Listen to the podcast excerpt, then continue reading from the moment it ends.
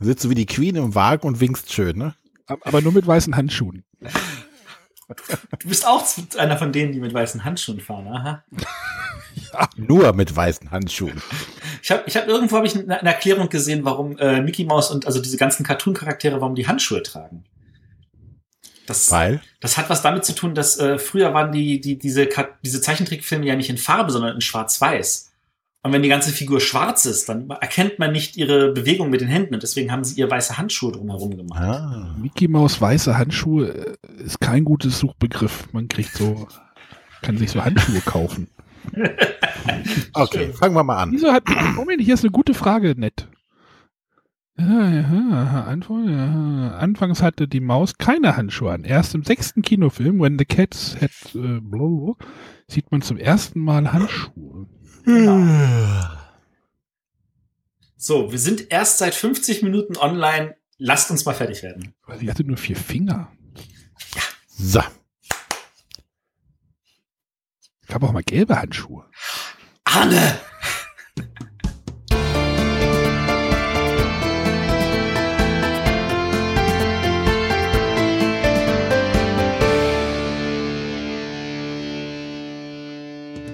Hallo und herzlich willkommen bei den Bretterwissern. Die Bretterwisser sind der Arne. Hallo, Tag. Der Matthias. Morgen. Und ich bin der René. Och. Tag. Och. Was? Ja, er haucht ins Mikro. Das tue also ich ohne Handschuhe. Mit oder ohne Handschuhe? Hast du Handschuhe an, Matthias? Nein. Bin ich eine Maus? Gut. Von der Maus geht's heute direkt über zum Tipptoy. Das ist nämlich unser heutiges Sendungsthema.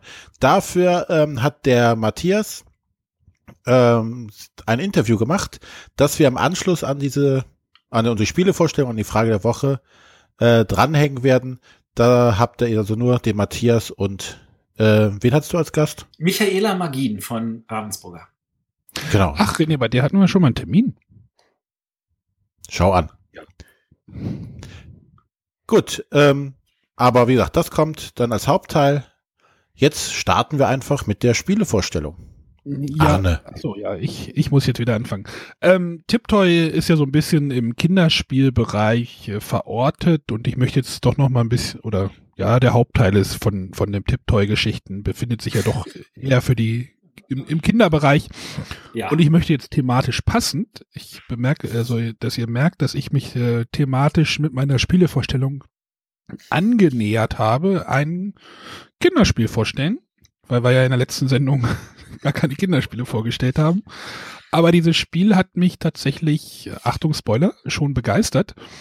Und ich, denn ich möchte über Gruselgrütze reden und äh, mit dem Untertitel Hex Hex Schüttel Hex äh, von Kosmos reden. Äh, das ganze Spiel ist ein kooperatives Spiel für äh, ein bis fünf Spieler. Auf der Schachtel steht drauf, dass man es ab fünf spielen kann. Äh, ich glaube, das passt auch. Äh, kooperative Spiele ist ja immer so ein bisschen, dass die Eltern da auch ein bisschen helfen können, wenn sie mit den Kindern zusammenspielen. Und ähm, es geht jetzt darum, dass die Hexe Hilde, ich versuche das jetzt so ein bisschen so wie René zu machen, die Hexe Hilde ähm, einen Trank kochen möchte und sie noch mal rausgeht, um noch ein paar äh, Zutaten zu holen und ihr müsst jetzt der Hexe Hilde ein bisschen helfen und äh, noch ein bisschen diesen Trank verfeinern oder ja, einfach ein paar Zutaten hinzufügen. Ähm, dieses Spiel hat wieder so ein kleines Gimmick, was ja bei Kinderspielen ganz gerne gesehen ist. Es gibt einen Zauberstreuer, in diesen Zauberstreuer schmeißt man am Anfang 40 Zauberchips rein, äh, bestehend aus vier verschiedenen Zutaten. Das sind einmal die Zitterzitrone, der Übelpilz, der Vampirknofi und die Teufelschili. Das sind einfach nur vierfarbige Chips. Aber ähm, die schmeißt man halt da rein. Und äh, am Anfang kommt jetzt diese Hexe Lili, Hilde. Ich will jetzt Hexe Lili, oh Gott, oh Gott. Ge geht schon wieder los. Ähm, Hexe Hilde kommt auf den Spielplan. Das ist so eine Laufstrecke mit ganz vielen bunten Feldern. Was die machen, erzähle ich gleich. Und wenn ihr jetzt dran seid, äh, müsst ihr jetzt aus diesem Zauberstreuer mit einem, mit einem mit einer Handbewegung versuchen, so klein, diese kleinen Plastikchips oben aus dieser Öffnung rauszukriegen. Das gelingt nicht immer, die fallen dann halt ab und zu mal raus, dann fallen auch mal vier oder fünf raus. Und dann werden die in den Schachtelboden, dort ist das Labor drinne, da sind so vier Kolben aufgedruckt und da kann man halt äh, die Zutaten immer drauflegen. Und wenn man halt drei Zutaten hat, also drei Zutaten dieser, dieser Chips hat, darf man eine Zutat, eine fertige Zutat dann in den, in den großen Kessel schmeißen, der auf dem Spielplan liegt. Habt ihr das soweit verstanden? Ja. Wenn man jetzt äh, weiter, das Ganze ist so ein bisschen so ein Push-Your-Luck-Spiel. Wenn man jetzt zu viel, also wenn man jetzt, man hat halt so drei oder zwei rote Zutaten dort liegen, also diese äh, Chili, und man sagt, oh, ich möchte jetzt aber doch noch mal ähm, doch noch mal ein bisschen weiter würfeln, weil die Hexe Hilde ist schon auf diesem Laufstrecke schon relativ weit fortgeschritten. Das heißt, die Zeit wird ein bisschen knapp, dann möchte man noch ein bisschen, ich möchte jetzt diese Chili fertig kriegen, weil wenn man halt drei hat, dann hm. und man würfelt noch mal, man, es fallen noch mal zwei rote von diesen Chips raus, dann explodiert dieser Trank und äh, ja, dein Zug ist dann vorbei und die Hexe Hilde läuft dann so weit vorwärts, bis zum nächsten roten Feld, was auf, diesem, auf dieser Laufstrecke ist. Ansonsten würde sie immer nur ein, also pro Spieler geht sie immer nur ein Feld vorwärts. Es sei denn, es explodieren halt diese Tränke und dann läuft sie halt immer bis zum nächsten farbigen Feld vorwärts. Ähm, das Spiel geht halt so weit, bis ihr entweder alle Zutaten in diesem Trank gelegt habt. Äh, ich weiß gar nicht, wie viel das sind. Äh, ein paar. Also dieser Trank, also man legt halt so kleine Chips in diesen, äh, in diesen, in diesen Kessel rein auf dem Spielplan, das sieht ganz toll aus. Oder die Hexe Hilde erreicht das letzte Feld, dann habt ihr verloren. Ansonsten gewinnt ihr. Ganz einfach, ist ganz tolles Spiel und es hat uns riesen Spaß gemacht. Dieser Zauberstreuer ist total cool und es macht wirklich echt Fets, diese, diese Dinger daraus zu würfeln oder rauszu, Schnippen. Das, das ist so ein bisschen wie bei diesem à la, carte hieß das, ne? Da gab es auch diese ja. Streuer. Da das muss man gerade sagen, das erinnert mich sehr stark daran. Ja, das ist so ein bisschen daran angelehnt. Es fallen halt nur keine, keine, ja, negativ können die Chips halt auch sein. Das ist so ein bisschen dieser Mechanismus, man würfelt halt, man, man schüttelt halt diesen Zauberstreuer, es das heißt halt wirklich so, da ist ein Spinnendeckel drauf und alles ganz thematisch und die Kinder finden das total cool. Und ja, den würfelst, du kannst aber, musst das nicht in einer Bewegung machen, sondern kannst so lange würfeln, so lange diese Sachen da rausschütteln, wie du möchtest. Mhm. Du bist nicht, bei à la carte war es ja so, du musst das in einer Bewegung machen, ne? Ja, ja, etwas komplizierter dann. Und da, ist es einfach, da ist es einfach nur, du schüttelst und irgendwann fällt was raus und dann liegen da halt drei und dann überlegst, überlegen die Kinder, äh, mache ich jetzt noch weiter oder, ähm, oder also mache ich weiter, um halt noch ein Reagenzglas zu füllen oder höre ich lieber auf und äh, setze die Hexe nur ein Feld vorwärts? Also, als du damit angefangen hast, dachte ich mir so, äh, Chips und äh, Zutaten und so, das klang für mich nach Spinnengift und Krötenschleim.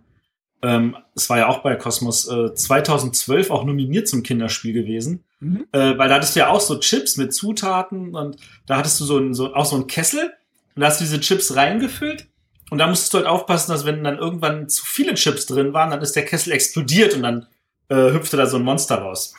Ich hab's nie gespielt. Ich google jetzt gerade mal, weil du es. Äh also das, das, das habe ich mit Begeisterung gespielt mit meinem Sohn, weiß ich noch. Also ich fand das richtig gut. Ähm, ist halt auch schon wieder ein paar Jährchen her, aber das, das, wenn wer das irgendwo noch mal findet, irgendwie Secondhand oder auch von mir aus Firsthand, das kann, würde ich auch so nachträglich noch empfehlen. Das finde ich immer noch gut. Weil das ist halt auch nichts äh, irgendwie. Da, da gab es aber, glaube ich, noch zusätzlich so ein Memory-Element drumherum. Da waren so Plättchen mit Zutaten noch abgebildet. Dieses Spiel hat kein Memory-Element und die Hexe bei Gruselgrütze ist schöner als bei Spinnengift und Krötenschleim. Die ist so ein bisschen kinderkompatibler. Ja, gut, ich glaube, die Illustration ist jetzt ein anderer, äh, anderer Zeichner oder so. Oh. Wobei, ja, nee, könnte auch derselbe Zeichner sein. Gabriela Silvera, Silvera, Silvera, nee, ist ja auch, ähm, ja, also Gruselgrütze hat uns wirklich viel Spaß gemacht und ich finde es halt immer schön, so bei Kinderspielen, wenn die Erwachsenen auch die Kinder noch, also wenn das so, wenn die Kinder es nicht ganz alleine spielen, sondern halt, oder wenn sie halt mit den Erwachsenen spielen, dass man die Kinder noch ein bisschen, ich will jetzt nicht sagen steuern kann, aber man. Du hättest doch auch mit Bibi und Tina mitspielen können. und auf dem Pony durchs Wohnzimmer reiten können. Hat dich keiner von abgehalten. Ich, ich finde es völlig in Ordnung, wenn es Spiele gibt für nur Kinder und Spiele für Kinder mit Erwachsenen. Das finde ich alles super. Und ähm, ja, aber wenn das, wenn das hervorragend in, der, in die Kategorie reinpasst, ist doch schön. Das können Kinder sicherlich auch komplett alleine spielen. Also das ist nicht kompliziert und sowas. Und äh, ich glaube, die brauchen auch keinen Erwachsenen. Aber Erwachsene, ich, ich finde es halt auch so, Erwachsene langweilen sich jetzt nicht dabei. Oder ich habe mich nicht gelangweilt. Oder wir haben uns nicht gelangweilt. Also, also wir hier, nicht wir, ihr am. Äh, das nächste Mal, wenn ich bei dir bin und mit euch was spiele, dann kann ich ja so eine Runde mal mitspielen, dann habe ich es auch mal gespielt. Das vielleicht. Spiele ich auch mal was mit deiner Tochter. Vielleicht spielst vielleicht siehst du das ja in Hamburg bei der Spiel des Jahres, Kinderspiel des Jahresverleihung. Also ich halte das wirklich für einen Kandidaten, den man vielleicht mal im Auge behalten sollte. Ja, das wäre natürlich auch cool.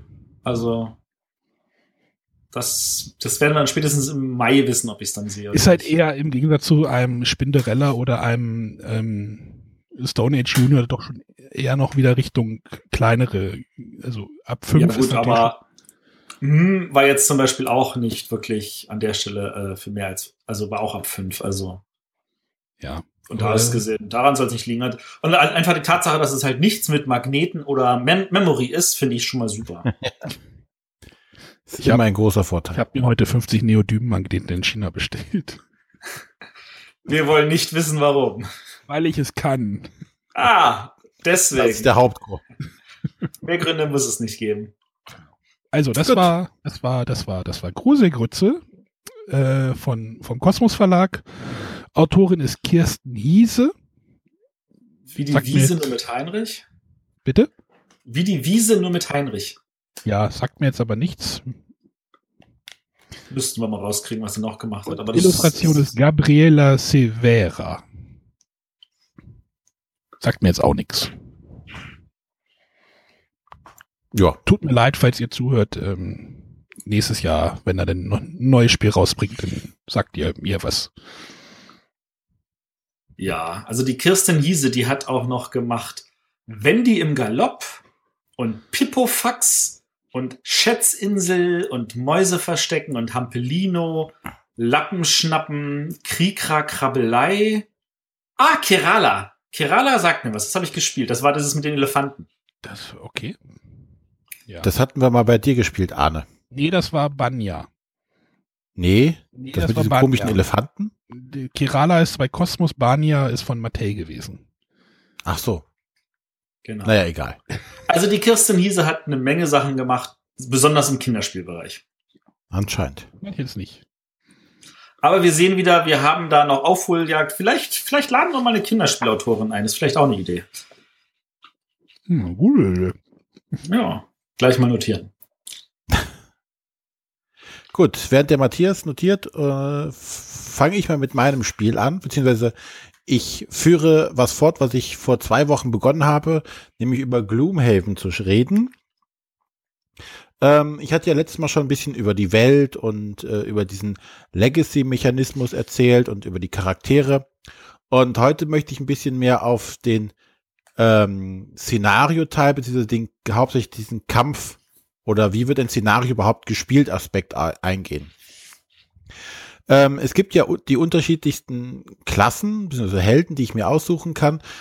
Und ähm, jeder dieser Charaktere besteht unter anderem aus äh, einem unterschiedlichen Satz an Fähigkeitskarten. Je nach äh, Charakter sind das zwischen 10 und 13 Karten ungefähr. Kann, der 9 glaube ich nicht, oder 11 bis 13 Karten, auf jeden Fall unterschiedlich viel, äh, die ich am Anfang des Spiels zur Verfügung habe. Im Laufe des Spiels kann ich mir äh, neue Karten dazu holen, muss aber alte Karten aussortieren. Sprich, ich habe eine Art Deckbau-Mechanismus in dem Spiel mit drin, indem ich dann höherwertige Fähigkeitskarten in mein Kartendeck mit reinpacken kann. Ich kann vor jedem Szenario sagen, okay, ich tausche Karte A gegen Karte B aus und habe dann immer meine Kartenhand von oder mein Kartendeck von elf Karten zum Beispiel immer zur Verfügung. Ähm, die Anzahl der Karten bestimmt auch so ein bisschen, wie, wie flexibel bin ich natürlich in meinen Auswahl. Habe ich mehr Karten, habe ich natürlich eine größere Flexibilität. Denn wenn ich in ein Szenario mit einem Szenario starte, habe ich von Beginn an alle meine Hand, äh, alle meine Deckkarten in der Hand. Sprich, ich habe in den ersten Runden habe ich die volle Auswahl an Karten zur Verfügung und das jedes Mal, wenn ich ein Szenario neu starte. Im Laufe des Spiels landen aber äh, die Karten in meinem Ablagestapel oder in einem Lost-Stapel. In dem normalen Ablagestapel kriege ich sie irgendwann wieder zurück. Landen sie in einem Lost-Stapel, sind sie für das Szenario für immer verbraucht. Das kann entweder durch Karteneffekte passieren oder, oder es gibt Karten, die sind einfach zum One-Use praktisch äh, verbannt, äh, verdammt und sobald ich sie ausgespielt habe, landen sie im Kartenstapel. Äh, das andere ist, wenn ich nämlich äh, irgendwann meine komplette Kartenhand aufgebraucht habe äh, und der Großteil meiner Karten in dem äh, Ablagestapel liegt, muss ich mich entscheiden, eine Rast zu machen. Eine Rast heißt, ich äh, tue mal eine Runde nichts, darf mir dann eine äh, oder muss dann eine Karte aus meinem Ablagestapel in meinen Lost-Stapel legen. Sprich, ich habe von meinem ursprünglich elf Karten, nachdem ich einmal gerestet habe, maximal nur noch zehn Karten auf der Hand. Und so geht das praktisch weiter und weiter und die Abstände werden natürlich damit auch immer geringer, wann ich wieder äh, ein Rest machen muss. Und das ist so ein natürlicher Timer, der in jedem Szenario mittickt, denn wenn ich keine Karten mehr ausspielen kann, bin ich erschöpft und bin aus dem laufenden Szenario ausgeschieden. Ich kann nichts mehr tun. Ähm, dadurch habe ich einen gewissen Druck, dass ich nicht sagen kann, okay, wir bleiben jetzt, nachdem wir einen Raum von mit Monstern besiegt haben, in dem Raum stehen und äh, wir heilen uns munter gegeneinander oder wir tauschen Ausrüstungsgegenstände oder sammeln hier noch die letztlichen Goldmünzen ein, die herumliegen. Nein, ich bin dazu verbannt, äh, verdammt weiterzugehen und sagen, okay, nächster Raum, nächster Raum, nächster Raum, weil ansonsten kann es sein, dass ich den letzten Raum gar nicht mehr betreten kann, weil alle Charaktere erschöpft sind. Das ist das Grundprinzip, wie ich mit diesen Fähigkeitskarten äh, arbeite. Wie gesagt, ich kann im Laufe des, des Spiels immer neue Fähigkeiten, Karten dazu tun und alte, schwächere damit austauschen. Ähm, wie wird das jetzt ausgespielt? Das Ausspielen verläuft immer so, die Karten haben einen ähm, oberen Bereich und einen unteren Bereich. Und in der Mitte ist die Initiative angegeben. Und ich wähle quasi immer zwei Karten aus und von, da entscheide ich mich, ob ich von der einen den oberen oder den unteren Teil mache. Und von den beiden Karten wähle ich eine zu meiner Initiative-Karte und das ist dann die äh, Folge, wann ich dran bin. Die Monster oder die anderen Mitspieler sprachen das auch und dementsprechend kann ich halt dann äh, früh oder spät agieren. Dabei ist es meistens so, dass natürlich, ähm, weiß nicht, so, so, ein, so ein Dieb oder sowas hat die schnellen Karten, dass er relativ früh in der Runde dran ist. Wenn hingegen so ein behäbiger, äh, aus Stein bestehender Charakter relativ langsam dran ist, und meistens erst handeln kann, weil alle, weil alle, wenn alle anderen schon dran waren. Sprich, ich habe immer die Möglichkeit zu sagen, äh, ich mache den oberen Teil der, der Karte A, den unteren Teil der Karte B, wobei der obere Teil immer so ein bisschen kampflastig ist, also meistens was mit Angriffen zu tun hat und der untere Teil der Karte meistens was mit Bewegung. Kann sich aber auch ändern oder mischen oder kann auch was anderes sein. Aber so ist so das grundsätzliche Prinzip. Sprich, ich muss in meiner Runde, wähle ich zwei Karten aus, spiele sie verdeckt auf, alle andere Mitspieler machen das auf, dann werden die Karten umgedreht, es wird die Initiative Reihenfolge dadurch bestimmt. Bei den äh, Monstern macht man das gleiche, man zieht für ein Monster eine entsprechende Karte und handelt dann seine Aktion entsprechend, wie sie auf der Karte eingesehen, auf. Das Ganze läuft ja, ähm, wie gesagt, komplett ohne Würfel ab. Trotzdem gibt es einen kleinen Random-Faktor da drin. Äh, und der zwar, der besteht aus einem zweiten Deck, was ich pro Held habe, und das sogenannte Combat Modifier Deck. Das sind äh, 20 Karten mit den Werten von äh, minus zwei bis plus zwei. Äh, wobei die minus zwei und die plus zwei, glaube ich, jeweils nur einmal im Deck vorkommen. Ansonsten dreht sich alles in die minus eins und null und plus eins Bereich. Und jedes Mal, wenn ich einen Angriff mache, sehe ich genau, ich habe Angriff drei. Damit würde ich ihn treffen und dann ziehe ich noch eine zusätzliche Karte. Das kann dann, wie gesagt, dieser, dieser Range sein und mache dann dementsprechend viel Schaden. Das Spannende dabei ist auch wieder im Laufe des äh, ganzen Spiels, also so einer Kampagne, kann ich auch dieses äh, Combat Modifier Deck verändern. Ich kann minus eins Karten rausziehen und gegen plus eins Karten austauschen zum Beispiel. Äh, ich kann Special Effects noch hinzufügen, wo ich noch äh, besonderen äh, Schaden mache, dass zum Beispiel ein Gegner eine Wunde dadurch kriegt, wenn ich angreife oder sonstige Effekte. Sprich, ich kann, werde auch dabei im Kämpfen dann besser. Also nicht nur meine Fähigkeiten, Karten verändern sich, sondern auch dieses Combat Modifier Deck. Und äh, so, dass nach und nach mein Held immer besser wird und besser gegen die entsprechenden Gegner agieren kann.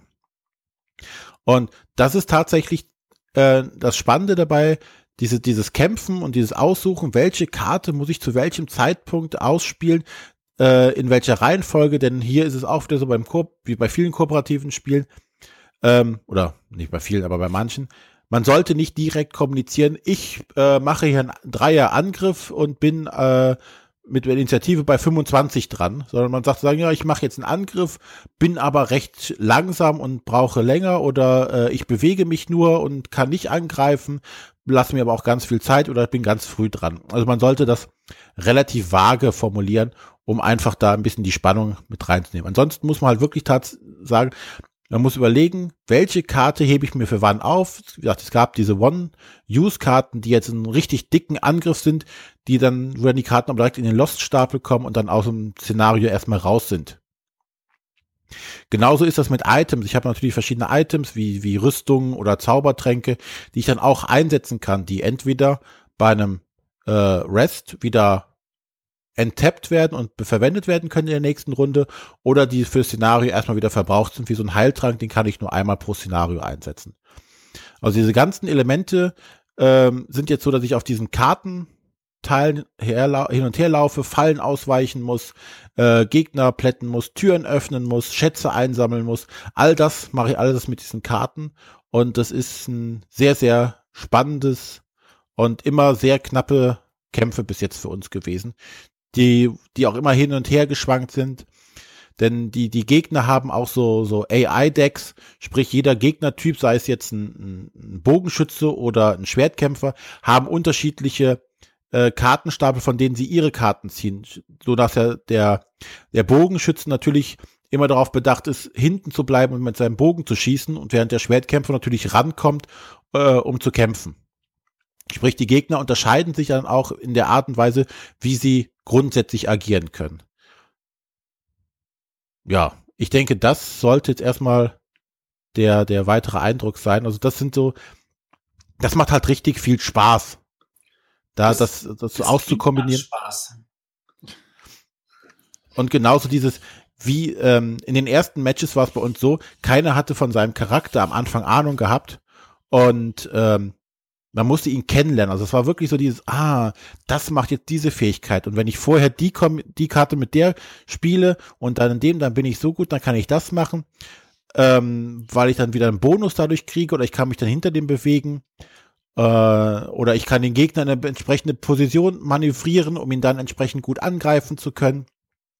Man lernt also seinen Charakter kennen, man kann dann die Karten austauschen und sagen, okay, ah, das war der und der Effekt, der hat den habe ich jetzt hier so gut wie nie gebraucht, den tue ich aus, packe mir dafür lieber die Karte rein, weil die hat einen ähnlichen Effekt wie die, den habe ich schon ein paar Mal benutzt und da war immer gut. Ähm, also da gibt's viel zu tüfteln und zu machen und zu tun.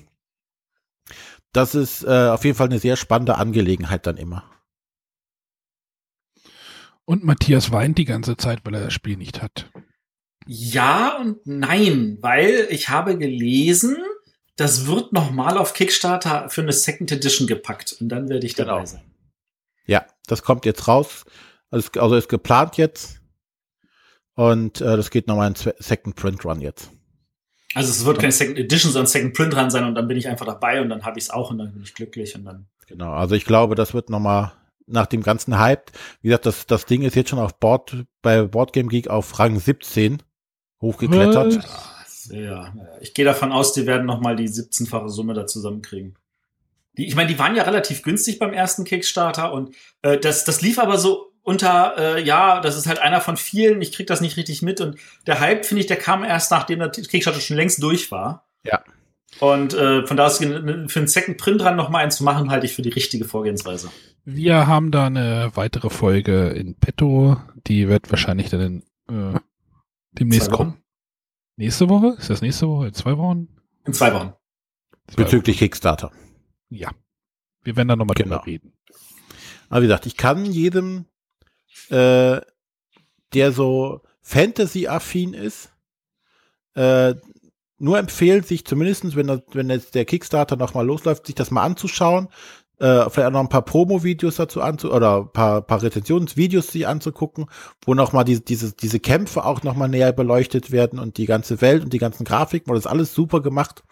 Wenn dieser Legacy-Mechanismus noch dabei gefällt, dem kann ich nur sagen, dann holt euch das Ding, nehmt euch nichts vor für den Rest des Jahres. Kauft nichts anderes mehr. Nö, das möchte ich jetzt nicht sagen, dass es jedem freiwillig stellt. Aber nehmt euch nicht so viel vor. Äh, fahrt nicht in Urlaub, sondern spielt, weil äh, der Umfang ist echt gigantisch. Die, die Fanbase aktuell ist riesig. Sind schon die ersten, die sich irgendwelche Apps bauen, äh, um dann äh, nicht so viele Karten auf dem Tisch liegen zu haben, sondern das dann übers Web zu machen und Fanmade-Szenarios, ist, ist, ist auch von dem Autor ist schon das ganze, die ganzen Grafik-Assets sind schon äh, rausgegeben worden von ihm, sodass dann jeder damit bauen kann, was er möchte. Äh, es gibt vom Autor selber noch äh, zwölf Solo-Kampagnen, dass du auch dann sagen kannst, okay, äh, du möchtest noch mal alleine spielen, die dann da Spezialgegenstände freispielen oder äh, Gegenstände freispielen kannst, die du nur in dem Szenario bekommen kannst. Also da passiert gerade einiges. Aber und, die richtige Ansage ist nicht zu sagen, nehmt keinen Urlaub, sondern nehmt Urlaub für dieses Spiel, oder? Äh, ja, genau. Also fahrt nicht in Urlaub. Bleibt nee, zu Hause oder. Nee, nee, nee, fahrt weg, weil zu Hause werdet ihr abgelenkt von dem normalen Leben. Fahrt in Urlaub, schließt euch ein ohne Internet und spielt dieses Spiel. Ihr habt ja sowieso kein Geld zum Wegfahren. Das ist so teuer fast. Also es, ja. ähm, im Vergleich zu so einem Kingdom Death Monster, was ja äh, 250 Minimum gekostet hat, warst du hier mit 110 maximal dabei. Ja, und wenn man die Schachtel sieht. Ähm und du musstest keine Modelle bekleben, äh, zusammenkleben, bemalen, sonstiges, sondern du konntest deine Pappdinger äh, zusammenstecken. Äh, und die paar Miniaturen für die Helden hast du auch noch, die, die musst du aber nicht bemalen. Zu dem Spiel kein Abbruch. Also Top-Empfehlung an der Stelle.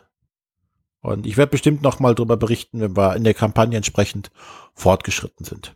Spätestens, wenn die Kickstarter für die Second Edition online geht, denke ich. Genau. Nochmal die Werbetrommel rühren. Wir, wir rühren keine Werbetrommel für Sachen, die auf Kickstarter gehen. Ja. Nein, es ist ja schon auf Kickstarter gewesen. Ach so, okay. Äh, an dieser Stelle, das will ich noch mal kurz, weil wir tatsächlich in letzter Zeit wieder häufiger Anfragen kriegen. Wir beantworten die dann immer ganz lieb. Äh, ich verstehe, dass wenn die Leute sagen, hier, cool, berichtet doch dazu. Wahrscheinlich kriegen ja nicht nur wir das, sondern auch ganz viele andere. Ähm, aber wir wollen, an der Stelle haben wir uns gesagt, wir reden über Spiele gerne.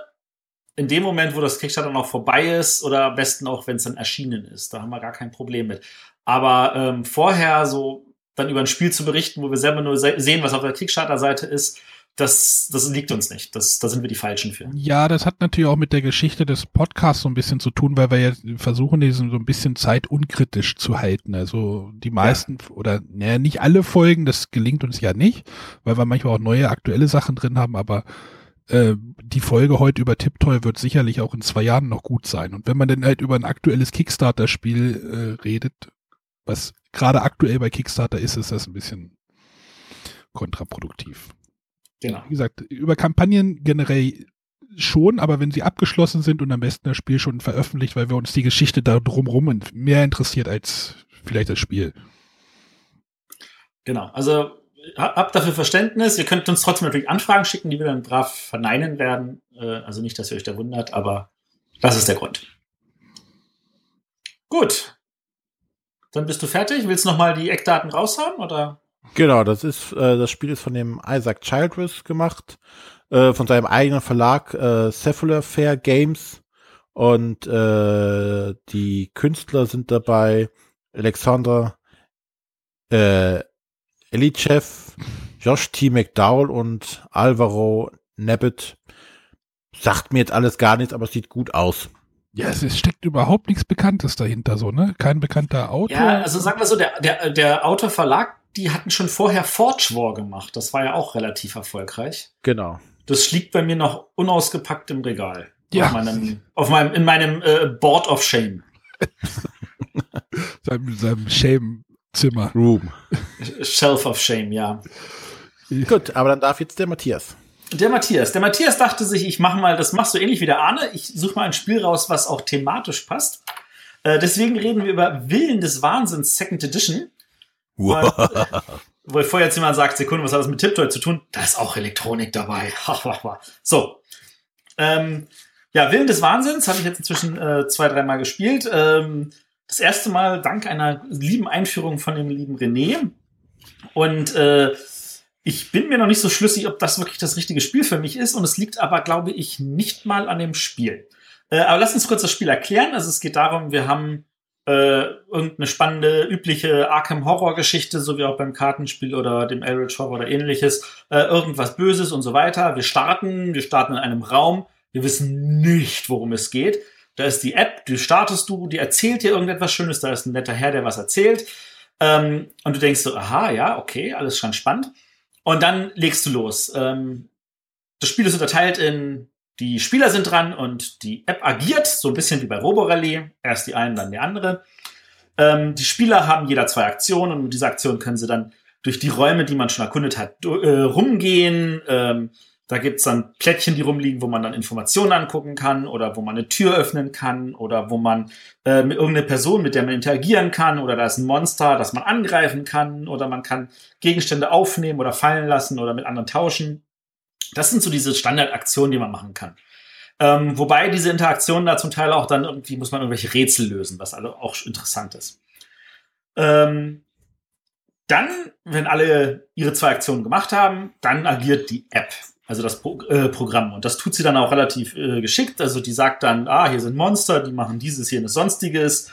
Ähm, oder hier ist irgend so ein. Ähm, in erster Linie sind es, glaube ich, nur noch die Monster, oder? Es waren eigentlich nichts weiter. Also da, da gibt es. nachher noch die Mythosereignisse. Ah ja, die Mythosereignisse, genau, da war noch was, irgendwelche Ereignisse. Ähm, und dann sind wieder die äh, äh, Helden dran. Und äh, das geht dann so mal abwechselnd und man erkundet die Räume. Die Räume sind auch äh, alles sehr, sehr inhaltlich schön gemacht und äh, man kann sich vorstellen, warum etwas so ist, wie es in diesem Raum ist oder nicht. Äh, dann gibt's auch zusätzliche Plättchen, womit man dann zusätzliche Türen generieren kann in diesen Räumen oder Türen wegnehmen kann. Ähm, dann gibt's äh, welche, da wird dann, dann, also Sachen, die in dem Raum zu sehen sind, manchmal auch wichtig. Da ist ein Bücherbrett, da ist ein Gemälde, äh, da ist ein Telefon, solche Sachen. Äh, das waren eigentlich schon die Kurzfassung alle Regeln. Das ist eigentlich super easy. Äh, manchmal muss man dann Proben bestehen. Jeder äh, Held, jeder Charakter hat sechs verschiedene Werte. Da sind äh, Stärke, Geschicklichkeit, Wahrnehmung, den ganzen üblichen Tradalatsch, den man kennt. Ähm, und die sind dann so bei zwei, drei, vier, manchmal auch fünf. Dann sind so achtseitige Würfel dabei und dann muss man würfeln. Da gibt's ein paar Seiten, da sind Erfolge drauf. Da sind natürlich mehrere Seiten, wo keine Misserfolge drauf sind. Es gibt welche mit Lupen. Da kann man dann so selber so Lupenplättchen, Hinweisplättchen einsetzen, um die zu Erfolgen zu machen. Wenn man die nicht hat, sind es halt keine Erfolge. Und da muss man immer einschätzen, ah, ich brauche mindestens so viele Erfolge und so. Und das sagt einem die App dann auch. Ähm, und so erlebt man mehr oder weniger diese Geschichte, wie man das halt so bei diesen schönen Erzählspielen immer hat. Äh, unterstützt natürlich durch diese spannende Sprachausgabe von der App, ähm, die an der Stelle auch gut übersetzt ist. Da habe ich überhaupt keine äh, Beschwerden. Und äh, nach so, ich würde mal sagen, so ein anderthalb bis drei Stunden oder vier Stunden, je nachdem, welches Szenario man gewählt hat, ähm, ist man dann meistens so, dass man kurz vor dem Endkampf ist oder beim Endkampf und man versagt oder man versagt nicht, je nachdem, wie dämlich man sich vorher angestellt hat oder nicht. Ähm, ich glaube, wir hatten damals das äh, knapp nicht geschafft. Äh, genau. Äh, glaube ich, bei den anderen beiden Partien hatte ich das einmal ganz knapp geschafft und Einmal war das hoffnungslos, dass ich da irgendwas noch schaffe. Das war, aber man hat es halt gespielt. Ähm, genau. Vom, vom, vom, vom Spielerischen her würde ich sagen, da ist jetzt nichts Neues dabei. Äh, es sind so ein paar Sachen, die ich spannend umgesetzt finde. Zum Beispiel, wenn man Schaden bekommt, dann bekommt man so Schadenskarten. Äh, die bekommt man manchmal offen, die bekommt man manchmal verdeckt.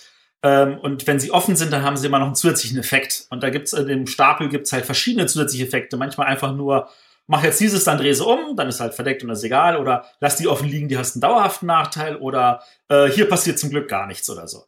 Ähm, und wenn man sich das dann hier auch merkt, so, ah, wo war denn das gar nichts oder so, und man muss manchmal als böse Sache dann einen von diesen Schadenskarten wieder aufdecken, dann versucht man natürlich die zu treffen, wo noch nichts war, wenn man sich das gemerkt hatte.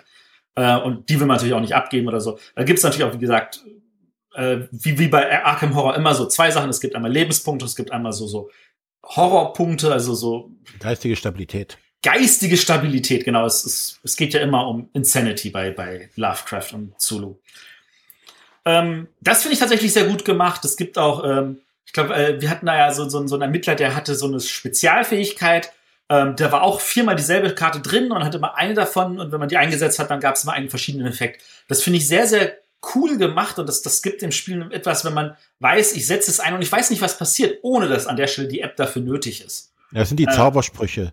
Die, die gibt's halt, es gibt, es gibt denselben Zauberspruch quasi x-mal und der hat auf der, der Vorderseite sieht der immer gleich aus, nur auf der Rückseite äh, wird der Effekt immer ein bisschen unterschiedlich sein. Mal auch ein bisschen negativ für den Charakter. Und äh, das weißt du halt, wenn du den Zauberspruch einsetzt, weißt du es nicht, dann drehst du ihn um und ziehst danach den, denselben Zauberspruch nochmal, hast quasi eine, eine neue Rückseite. Genau. Ähm, das fand ich total super umgesetzt. Also das hat mir sehr gefallen und ich glaube, das könnte man auch in irgendwelchen anderen Spielen noch verwenden. So hint, hint für irgendwelche Autoren, die zuhören. Coole Mechanik. ähm, genau, also das ist das eigentliche Spiel und dann ist da und da, ich weiß, ich weiß echt nicht, wie sie das bei, bei Willen des Wahnsinns Erste Edition gemacht haben, da gab es ja keine App. Ähm, das, aber ähm, diese, diese App ist eigentlich das, was für mich jetzt so ein Diskussionspunkt ist. Auf der einen Seite hilft sie einem, indem sie bestimmte Sachen verwaltet. Sie äh, zählt halt die Schaden von den Monstern mit, so dass man die aber auch selber nicht jedes Mal sieht. Man muss man immer so ein bisschen nachgucken. Ähm, sie, sie sorgt dafür, dass die äh, man für die Monster nicht würfeln muss. Äh, es sorgt dafür, also das, das nimmt ein bisschen Handling ab. Es sorgt dafür, dass es dann auch irgendwie so, ein, so einen internen Zähler hat, wie viele Runden spielen wir denn, wann will ich denn zusätzliches Ereignis rausmachen, ohne dass man das selber vorher abschätzen kann, wann was passiert. Das ist alles sehr gut. Auf der anderen Seite nimmt sie einem aber auch ganz viel Verwaltung nicht ab. Die ganzen Sachen mit den Sachen, die ich vor mir liegen habe, mit meinen Charakteren, so. Ich nutze diesen Zauber, was gibt's da für einen Effekt? Das muss alles über Karten gemacht werden. Ähm, sie, sie prüft nicht, ob man jetzt geschummelt hat, weil man sagt so, äh, ja, ich stehe jetzt hier, ach, weißt du was, ich mache da hinten die Tür auf, egal ob ich mich dahin bewegen könnte oder nicht. Das prüft sie nicht, das wäre wahrscheinlich programmiertechnisch auch wieder ein viel zu großer Aufwand. Ähm, aber da, da, sie, sie, sie produziert dadurch halt also so ein, so, ein, so ein Gefühl, so sie ersetzt so ein paar Elemente, die man auch ohne App haben könnte, was einfach Handling ist, ersetzt aber andere Sachen nicht, so dass Handling bleibt. Ähm, durch die akustische Ausgabe erzeugt sie natürlich äh, Flair, was an der Stelle ziemlich cool rüberkommt. Und ähm, du kannst halt relativ einfach den Leuten Szenarien weltweit nachliefern das ist nämlich auch ganz wichtig. Man, man wählt ja vorher das Szenario aus. Man sagt auch der App, ich spiele die und die Helden. Damit, dann weiß es auch, ob man ein oder zu zweit oder zu viert oder zu fünft spielt. Also eins bis fünf ist auch eine schöne weite Range. Ähm, so dass sie das entsprechend alles anpassen kann, ohne dass man da, weiß ich nicht, wahrscheinlich wäre das eine extra Anleitung, die nötig wäre, nur um das dann nachzuvollziehen. Äh, du hattest bestimmt Willen des Wahnsinns erste Edition gespielt, René, oder? Mhm. Äh, wie ja. wurde es denn da gehandhabt? Äh, es war tatsächlich ein Horror zumindest für den Spielleiter. Weil äh, zum einen musstest du das komplette Spielfeld vorher aufbauen. Okay, also da war keine Überraschung, wo ist jetzt der nächste Raum oder so. Genau, das hattest du nicht. Ähm, du musstest an allen Orten musstest du bestimmte Kartenstapel platzieren, die dann zum Beispiel die Rätsel waren oder die Gegenstände, die schon da rumlagen. Du hattest einen unheimlichen Verwaltungsaufwand, den du das hat stellenweise nicht viel Spaß mehr gemacht als Spielleiter. Weil du musstest dann alle Monster. Der, der hat selber nicht mitgespielt dann effektiv. Ja, der hat dann den, die, die App gespielt quasi, ne? Also er war die App. Okay, dann macht und, die App dann schon Sinn. Und sie nimmt verdammt viel Arbeit ab. Und das, was du kritisierst, dass, ah, dann, du hast noch Handling von den Zaubersprüchen, das musst du selber.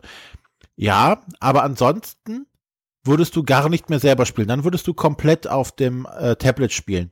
Wenn du das alles noch, noch in die App speicherst, weil ich finde es gut. Die App weiß nicht, wo du dich befindest. Das ist der App an, in Anführungszeichen erstmal egal. Ja. Äh, der App ist es nachher auch egal. Also die App sagt, hier in dem Raum erscheint jetzt ein Monster wo das sich, äh, das Monster im Laufe des Spiels hinbewegt, ist der App auch egal. Die verwaltet nur noch ein bisschen so die Hitpoints, dass du sagen kannst, oder bei manchen erkennen kannst, okay, ähm, das ist jetzt tot, wenn du es zweimal getroffen hast oder sonstiges. Also das spielst du dann tatsächlich auf dem Spielbrett und nicht auf der App. Auf der App gibt's nur noch, äh, die, die Schaden werden da verwaltet, dass du nicht irgendwie mit Tokens da hin und her machen musst. Und äh, das finde ich sehr gut, so wie es umgesetzt ist. Ich finde also grundsätzlich die die, die Integration oder die, die Vermischung zwischen Brettspiel und App sehr, sehr gelungen an der Stelle. Na, und der, der, der eigene Verwaltungsaufwand, den du an deinem, deinem Charakter hast, ist sehr, sehr gering.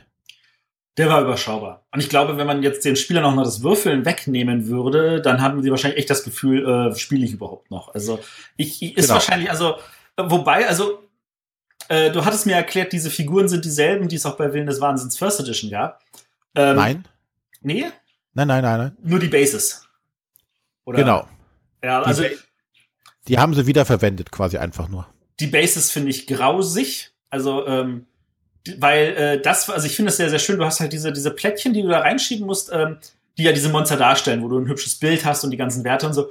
Ähm, das finde ich total toll, einfach diese Plättchen selber zu verwenden und die Figuren und die Bases einfach wegzulassen, weil die, finde ich, die geben mir nichts. Was für, was? Bases? Was? Wo? Ja. Äh, Bases die, sind diese pla schwarzen Plastikfüße und da du packst dir die Figur drauf, damit die Figur nicht einfach nur irgendwie umfallen kann, sondern dass die halt einen festen Standfuß hat. Und in diesen Standfuß, da kannst du so ein Pappplättchen reinschieben, wo, äh, ne, da sind aber Löcher drin, sodass du äh, die entscheidenden Zahlenwerte siehst, und zwar sowohl von oben als auch von unten. Ah. Die du aber eigentlich so gut wie nicht brauchst. Ja, wobei dann, also, und dann, aber das, was, was so schön ist, ähm, dass dieses, äh, diese, diese, diese, diese Zeichnungen und dieser Flavortext, das ja eigentlich auch flairmäßig dazugehört, das verschwindet da an der Stelle. Ja. Also, ich würde sagen, also ich würde das ehrlich gesagt lieber ohne die Figuren das nächste Mal auch wieder spielen, ähm, weil die Figuren geben mir nichts und äh, aber das ist natürlich für jeden selbst gelassen. Wenn jemand natürlich sagt, hey, ich habe die hier so und so bemalt und so, das ist natürlich was anderes. Ähm, noch eine Sache, wo ich glaube, das ist, das, das kann ja auch die App in der Form nur selber machen, da frage ich mich auch, wie es bei First Edition war, diese Rätsel. Es gibt ja in der App gibt es ja Situationen, wo du tatsächlich so, so, so typische Logikrätsel lösen musst. Da gibt es so, so dieses Schieberätsel, wo du so neun oder 16 Dinger hast, wo du links und rechts schieben musst, damit ein Bild entsteht. Da hast du dieses äh, Rush-Hour-Rätsel, wo du also einen Stein rausschieben musst und dafür die anderen irgendwie so wegschieben musst. Und da hast du ähm, so ein Mastermind-Rätsel, wo dann so drei, vier, fünf Stellen oder sowas und da musst du dann so rausbekommen, so was ist wo an welcher Stelle. Ähm, das ist natürlich in äh, app-technischen wahrscheinlich, äh, ich kann mir vorstellen, sowas gibt es schon als fertige Module, das ist einfach einzufügen. Ähm, das ist natürlich etwas, wo man dann auch neue Arten von Rätseln dann noch dazufügen kann, ohne dass es relativ viel Aufwand macht. Äh, wie haben Sie diese Rätsel in der First Edition gehabt? Ähm, also die, die, die, die Schieberätsel, da hattest du tatsächlich äh, acht Plättchen in, in einem 3x3 Grid und musstest diese Plättchen halt hin und her schieben. Okay. Bis sie dann das richtige Bild ergeben haben. Dann gab's noch so. Da hast du aber ähm, kein Limit, wie oft du schieben darfst oder so. Doch, das gab's auch abhängig von deiner, äh, deinem Intelligenzwert quasi. Durftest du dreimal schieben, dann war deine Aktion vorbei und der nächste Spieler war dran und du durftest in deinem nächsten Zug weitermachen. Und der, der Spielleiter musste das vorsortieren, oder wie? Genau, du hattest dann ah, okay. ähm, eins von Tritzeljahrden Tütchen in deiner Box rumliegen und musstest dann dieses Tütchen greifen und sagen, so hier, ähm, bla bla bla, baust das dann entsprechend zusammen und dann darf dann der, der Spieler anfangen, da rumzuschieben. Das, wie gesagt, dieser Organisationsaufwand, die, die Idee auch, das mit den Plättchen zu machen, das hat gut funktioniert. Aber das Hinlegen, das griffbereit zu halten, du hattest einen Haufen Karten und Tütchen und alles um dich rum und musstest dann zum richtigen Zeitpunkt auch noch immer das, äh, hier, dieses, nee, welches war's denn jetzt? Also du hast wieder angefangen zu kramen, wenn die Spieler wieder so, ah, und jetzt, Ja, also du wurdest oh, jedes Mal rausgerissen aus der Atmosphäre. Was natürlich jetzt bei der App klack, du tippst drauf und sagst, ja, ich möchte das machen und das Rätsel ist da und es steht, ist an dem Stand, wo du aufgehört hast, dass du weitermachen kannst. Ja. ja Vor also, allem diese Rätsel sind, die, die lenken auch tatsächlich nicht ab, weil du, dann sitzt man dann auf einmal gemeinsam als Gruppe wieder davor und sagt, okay, warte mal, wir können das so oder so machen. Ich weiß noch, wie wir dann dieses eine Mastermind-Rätsel, wie wir dann anfingen, tatsächlich die ganzen Sachen durchzugehen und sagen, wir haben hier diese Option, hier diese Option, hier diese Option und das dann auch tatsächlich auch brav logisch gelöst haben, was, was ja, total und, schön war. Und alle drei Mann sich sicher waren, ja, so muss es sein. Und dann bumm, null richtig. Genau. Ja, aber man war halt zusammen dran. Also das war auch, also das war ein schönes Gemeinschaftsgefühl, was ja auch gerade bei so einem kooperativen Spiel, finde ich, immer wichtig ist. Ja. Und das ist natürlich auf dieser App, also wenn man das natürlich auf einem schönen großen iPad hat, ähm, da kann man auch besser drauf gucken, als wenn du da diese kleinen Schiebedinger wahrscheinlich so vor der Nase hattest. Ja. Also das, das ist einfach äh, viel, viel angenehmer geworden, das mit der App zu spielen. Und da nicht als Spielleiter, weil du warst aus dem Spiel quasi raus. Du warst nur dabei, die Sachen entsprechend zu organisieren. Wenn du dann noch zwei bis drei Monster auf dem Spielfeld hast, die du da auch noch verwalten musstest, und deine Mythos-Effekte und die Spezialeigenschaften, die du noch so, um den Gegner was reinzuschmeißen, du hast einfach stellenweise den Überblick verloren und dachtest, oh verdammt, jetzt habe ich die Fähigkeit schon wieder nicht eingesetzt, um es ihnen schwerer zu machen. Und naja, dann guckst du mal hier und dann vergisst du dies. Das, das war schon ein großer Horror stellenweise. Ja, Arkham Horror, natürlich. Thematisch passend, ja. oder nicht? Ja. Und der Spielleiter ist wahnsinnig geworden, während die Helden lachend durch die Räume gelaufen sind. ding, ding, ding, ding, ding, ding. Na, irgendeiner am Tisch muss wahnsinnig werden. Ja. Warum nicht der Spieler? Gut. Ähm, also unterm Strich äh, bin ich ja froh, dass ich die First Edition nie gespielt habe. Wahrscheinlich hätte ich dann die Second Edition nämlich nie angefasst. Äh, so muss ich sagen, ähm, es wird nicht mein Lieblingsspiel werden, aber es macht mir Spaß. Also ich habe schon gewisse Freude dran. Ähm, ob ich es oft auf den Tisch kriege, weiß ich nicht. Das ist ja dann auch wieder so ein bisschen tatsächlich zeitaufwendig. Also wenn du da schon so, so drei, vier Stunden für so ein Szenario einplanen musst, dann kommst du ja nicht so oft dazu. Ja. Und da gerade in dem Zeitsegment gibt's natürlich auch äh, genug Konkurrenten, die dann auch gerne wieder auf den Tisch möchten. Ähm, Star Wars Rebellion. Ähm, ähm, von da aus gesehen äh, aber das, das, das wird bestimmt das ein oder andere Mal noch irgendwie gespielt werden und dann bestimmt auch noch mal in einer größeren Gruppe. Also ja, ich denke einfach, ähm, bis jetzt, also das ist echt mit der App, die Atmosphäre, die erzeugt wird, das schafft aktuell kein anderes Spiel. Dass du vorher immer diesen, diesen Einleitungstext hast, der, der dann irgendwas erzählt, wo du dich befindest, warum du da bist und dann im Hintergrund im ersten Teil zum Beispiel passiert irgend, gegen Ende irgendwas und du hast dann die entsprechenden Geräusche auch immer am Ende noch mit dabei, wo du denkst, oh Gott, hier geht, hier geht gleich die Welt unter oder so. Das ist schon immer recht schön. Ja. Genau. Ähm, kurz kommen wir dann noch zu, so schleifchenmäßig zu äh, den ähm, Credits. Also, der Autor ist, äh, oh, lass mich lesen. ist das klein. Äh, Cory Konietzka Lang nicht das ist der Autor der ersten Edition. Von der zweiten Edition ist Nikki Valens. Dann gibt's noch die Autoren von den Szenarien. Das ist Cara Sentel Dunk und Andrew Fisher. Alles bekannte Leute wahrscheinlich. äh, dann gibt's noch ein Dutzend andere Autoren, die hier aufgeführt werden. Die haben wahrscheinlich an vielen Stellen da irgendwie mitgewirkt.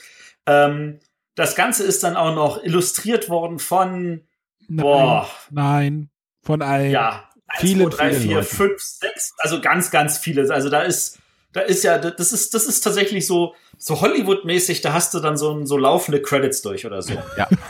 Also ähm, an der Stelle, ich kann noch höchstens noch mal kurz äh, die deutsche Übersetzung, das hat die Susanne Kraft übersetzt, das hat sie, finde ich, gut übersetzt. An der Stelle ein Lob.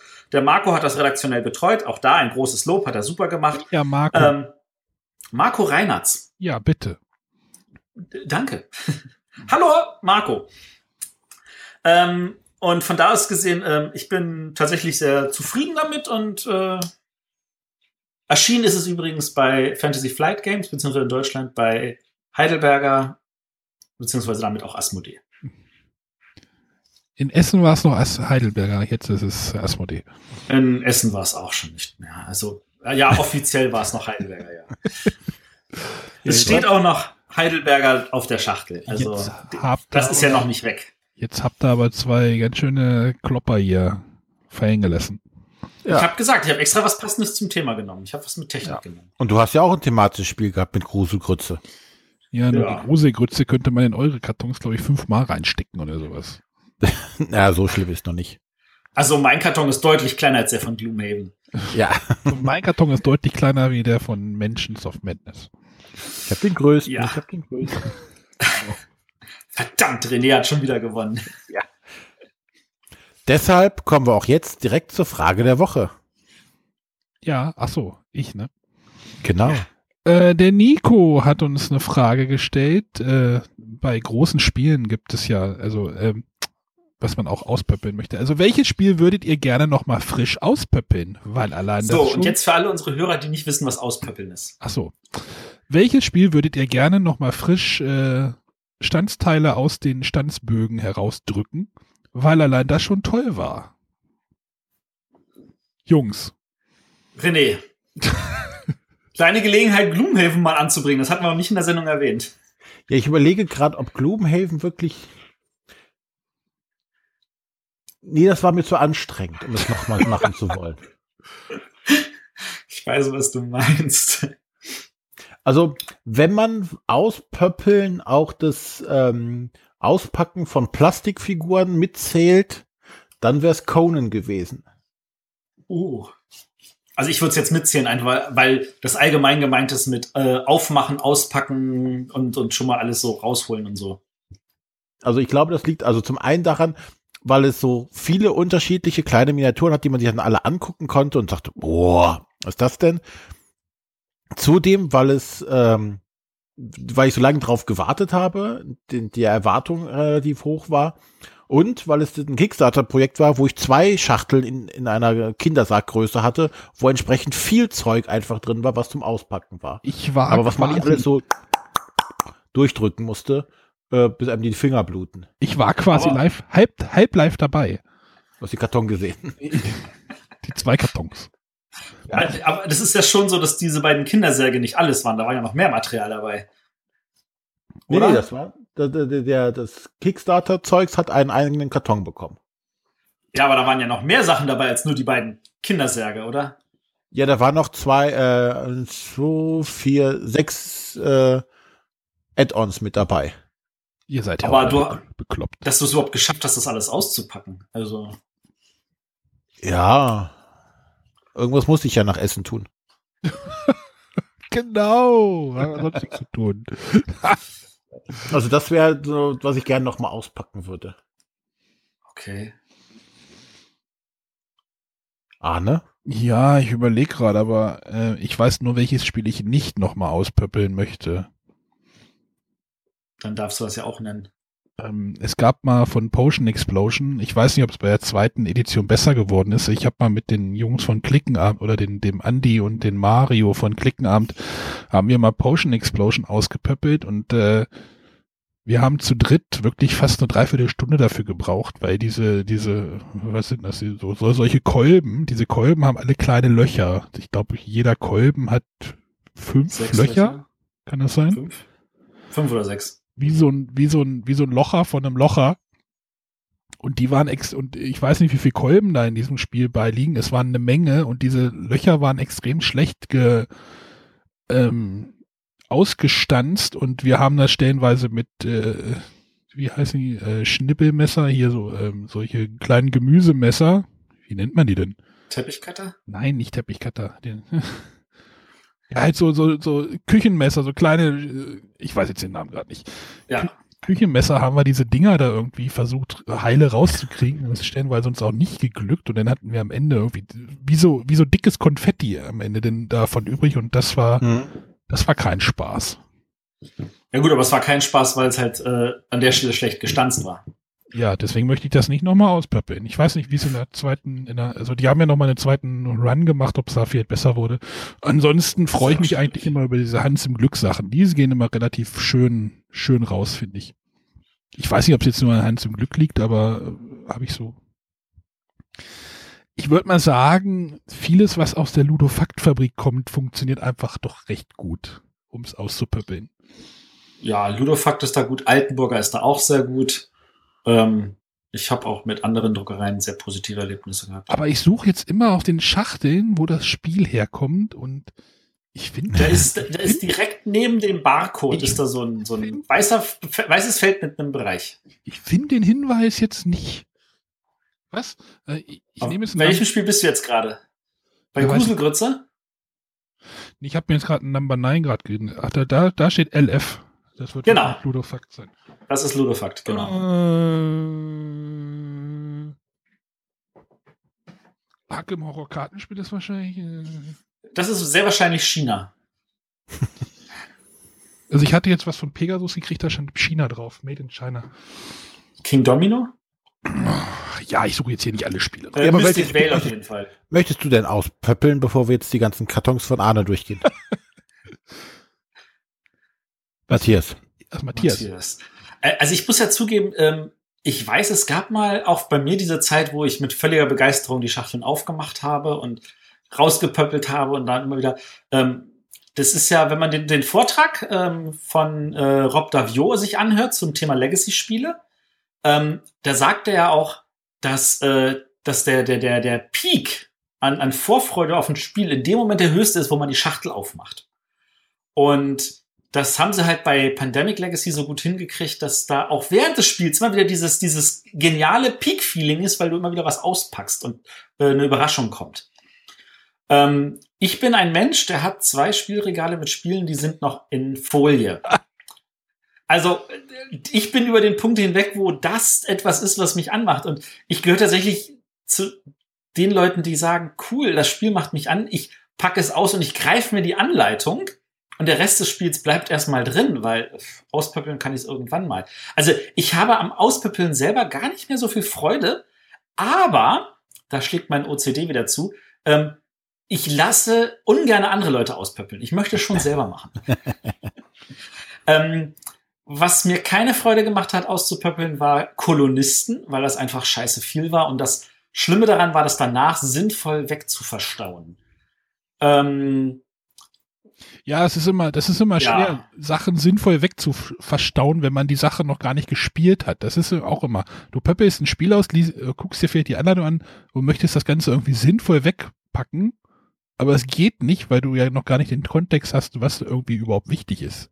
Das ist richtig. Ich hatte nämlich, hatte äh, äh Kolonisten nämlich ausgepöppelt, hatte es weggepackt, habe die Anleitung gelesen, habe das dann einmal gespielt und habe festgestellt, okay, ich pack das alles komplett anders ein. Und dann habe ich es auch anders eingepackt, damit ich es das nächste Mal sinnvoller auspacken kann. Es gab mal, ähm, es gab mal von Kosmos äh, zu dem zu der letzten Katan, ich wollte jetzt gerade Siedler, Katan-Erweiterung, ähm, wie hieß denn die? Entdecker und Piraten hieß die, glaube ich.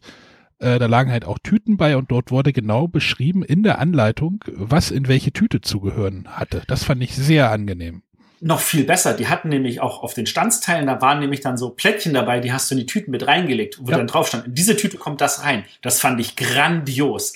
Deutlich besser als bei dem anderen Kosmos-Spiel, nämlich die Legenden von Andor, wo du das einmal ausgepöppelt hast und dann lag das irgendwie alles kreuz und quer in der Schachtel. Also zumindest in meiner ersten Ausgabe. Ich glaube, in meinem Andor ist noch so ein Sortierbox drin. Matthias, du hast die jetzt ja gesehen, die Sortierbox. Ja, da, da, du hast ein neueres Andor als ich, glaube ich. Aber äh, den Markt, wo ich die Sortierboxen gekauft habe, gibt's nicht mehr. Ich bin jetzt schon wieder auf der Suche nach welchen. Ähm, da wurden neulich irgendwelche vom Bauhaus empfohlen.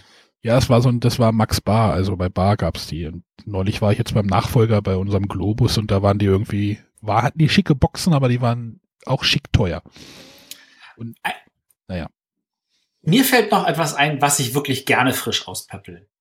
Und äh, das ist natürlich so ein bisschen dem geschuldet. Also ein Spiel, an dem ich mitgearbeitet habe. Ich weiß noch, wo das Madeira das erste Mal äh, aus der Druckerei kam und ich dann wirklich mit Begeisterung angeguckt habe, ah, wie gut ist es gestanzt, wie gut ist dieses jenes, dann vorsichtig alles ausgepöppelt. Daran hatte ich Freude. Das auch äh, im Jahr danach mit Shanguo hatte ich Freude. Äh, auch letztes Jahr mit Undercover, das also frisch auszupöppeln und gut, da gab es natürlich Probleme, das hat man dann schon alles so.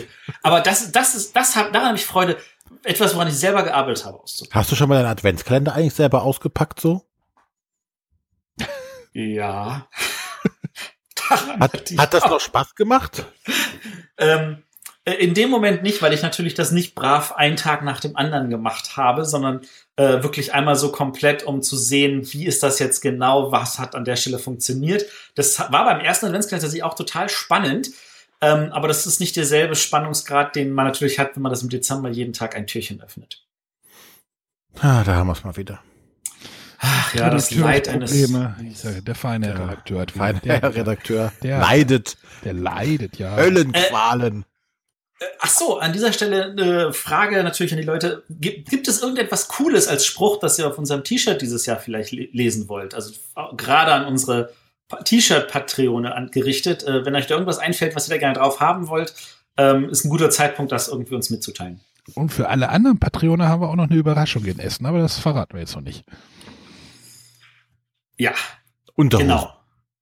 Äh, nein, ich denke, wir gut. sind an dieser Stelle gut rum. Wir haben eine knappe Stunde schon mal Vorlauf. Äh, jetzt hört ihr trotzdem noch mal eine knappe Stunde. Äh, dann die liebe Michaela. Genau, dabei wünschen wir euch viel Spaß äh, und wir verabschieden uns schon mal an der Stelle. Ihr werdet uns also nach dem Interview nicht nochmal hören müssen. Ja, den Matthias schon. Ach so, wie uns. Ja. Äh, nee, Matthias auch nicht. Also. Also Matthias verabschiedet sich wahrscheinlich noch im, nach dem Interview, aber wir tun das jetzt offiziell nochmal alle drei hier und hören uns dann nächste Woche wieder. Alles klar. Tschüss und viel Spaß. Tschüssing. Bye bye.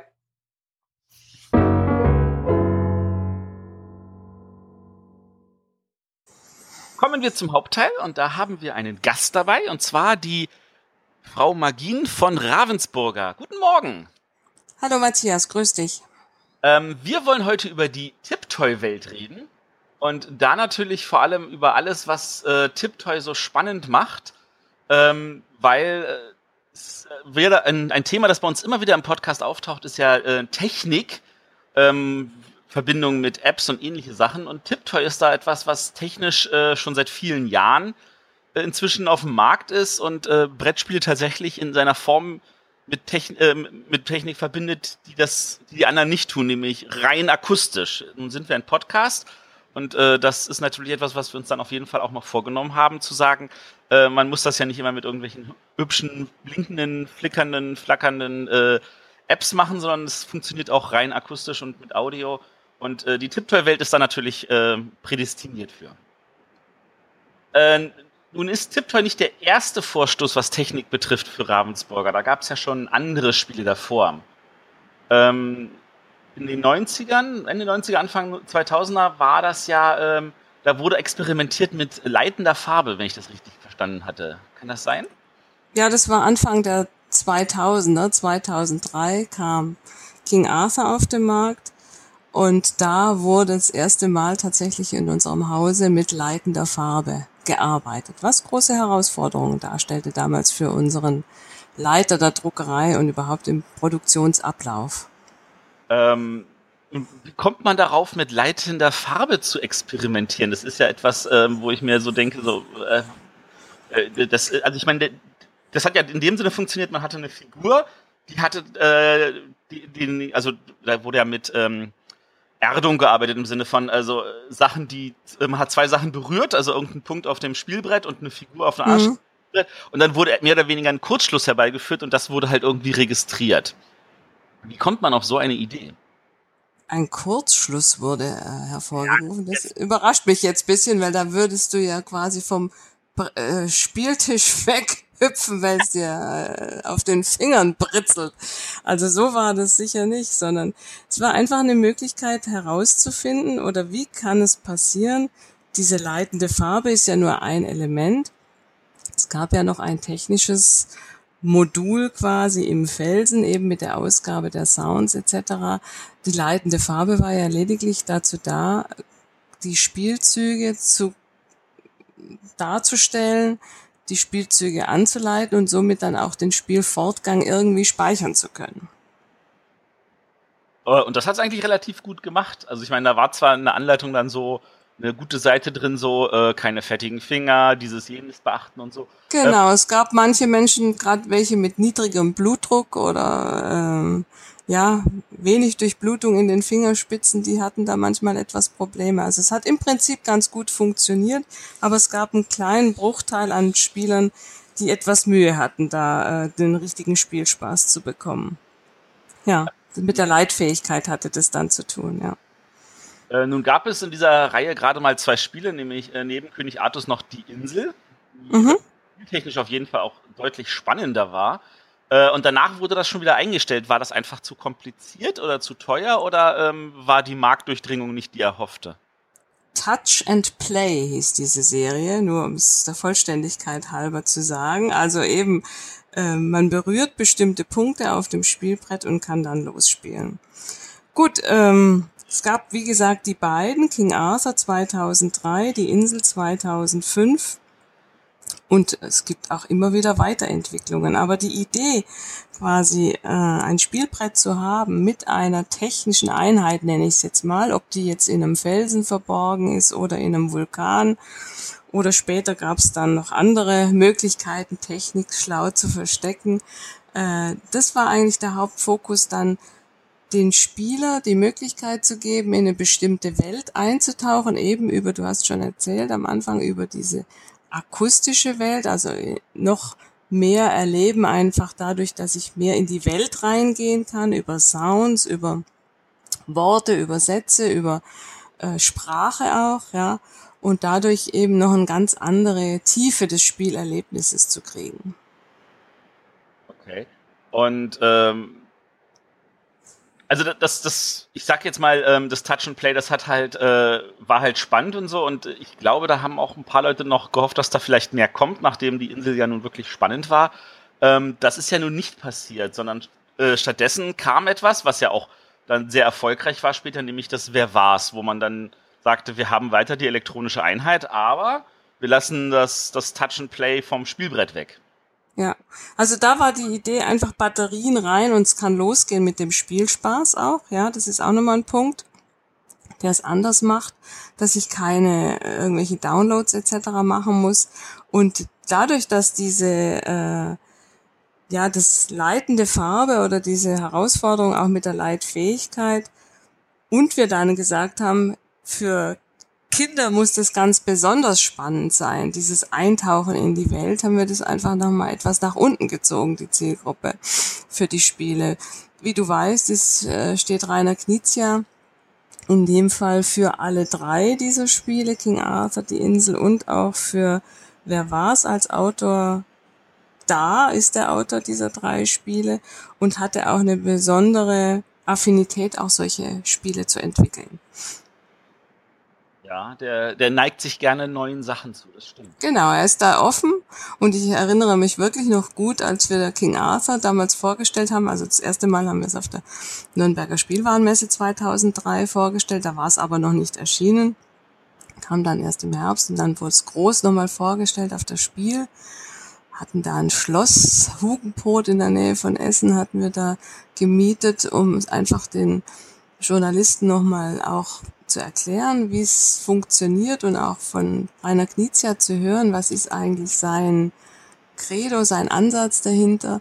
Und das fand ich ganz gut, auch wie er das erläutert, dass er so der Technik jetzt nicht ähm, verschreckt gegenübersteht, sondern sehr offen. Und er meinte auch, äh, keiner fragt bei einer Waschmaschine genau, wie jetzt das im Detail in dem weißen Klotz aussieht. Wichtig ist das, was dabei rauskommt, das Ergebnis zählt und hier eben so die, die Übertragung auf das Spiel.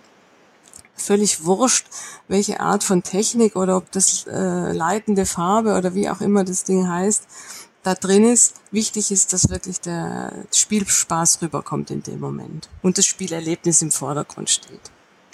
Ja. Ähm nun ist ja so, dass äh, König Artus ja später nochmal neu aufgelegt wurde unter der Reihe Smart Play, wenn ich mich recht erinnere.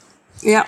Da wurde dann tatsächlich äh, versucht, äh, das Ganze, äh, also das Spielbrett zu ersetzen durch eine Kamera von einem Handy. Also hat man sich eine App runtergeladen und dann hat äh, das Handy die ganze Zeit über dem Spielfeld gehockt und alles mit äh, gefilmt und dann gleich analysiert und daraus dann also das Ganze gemacht.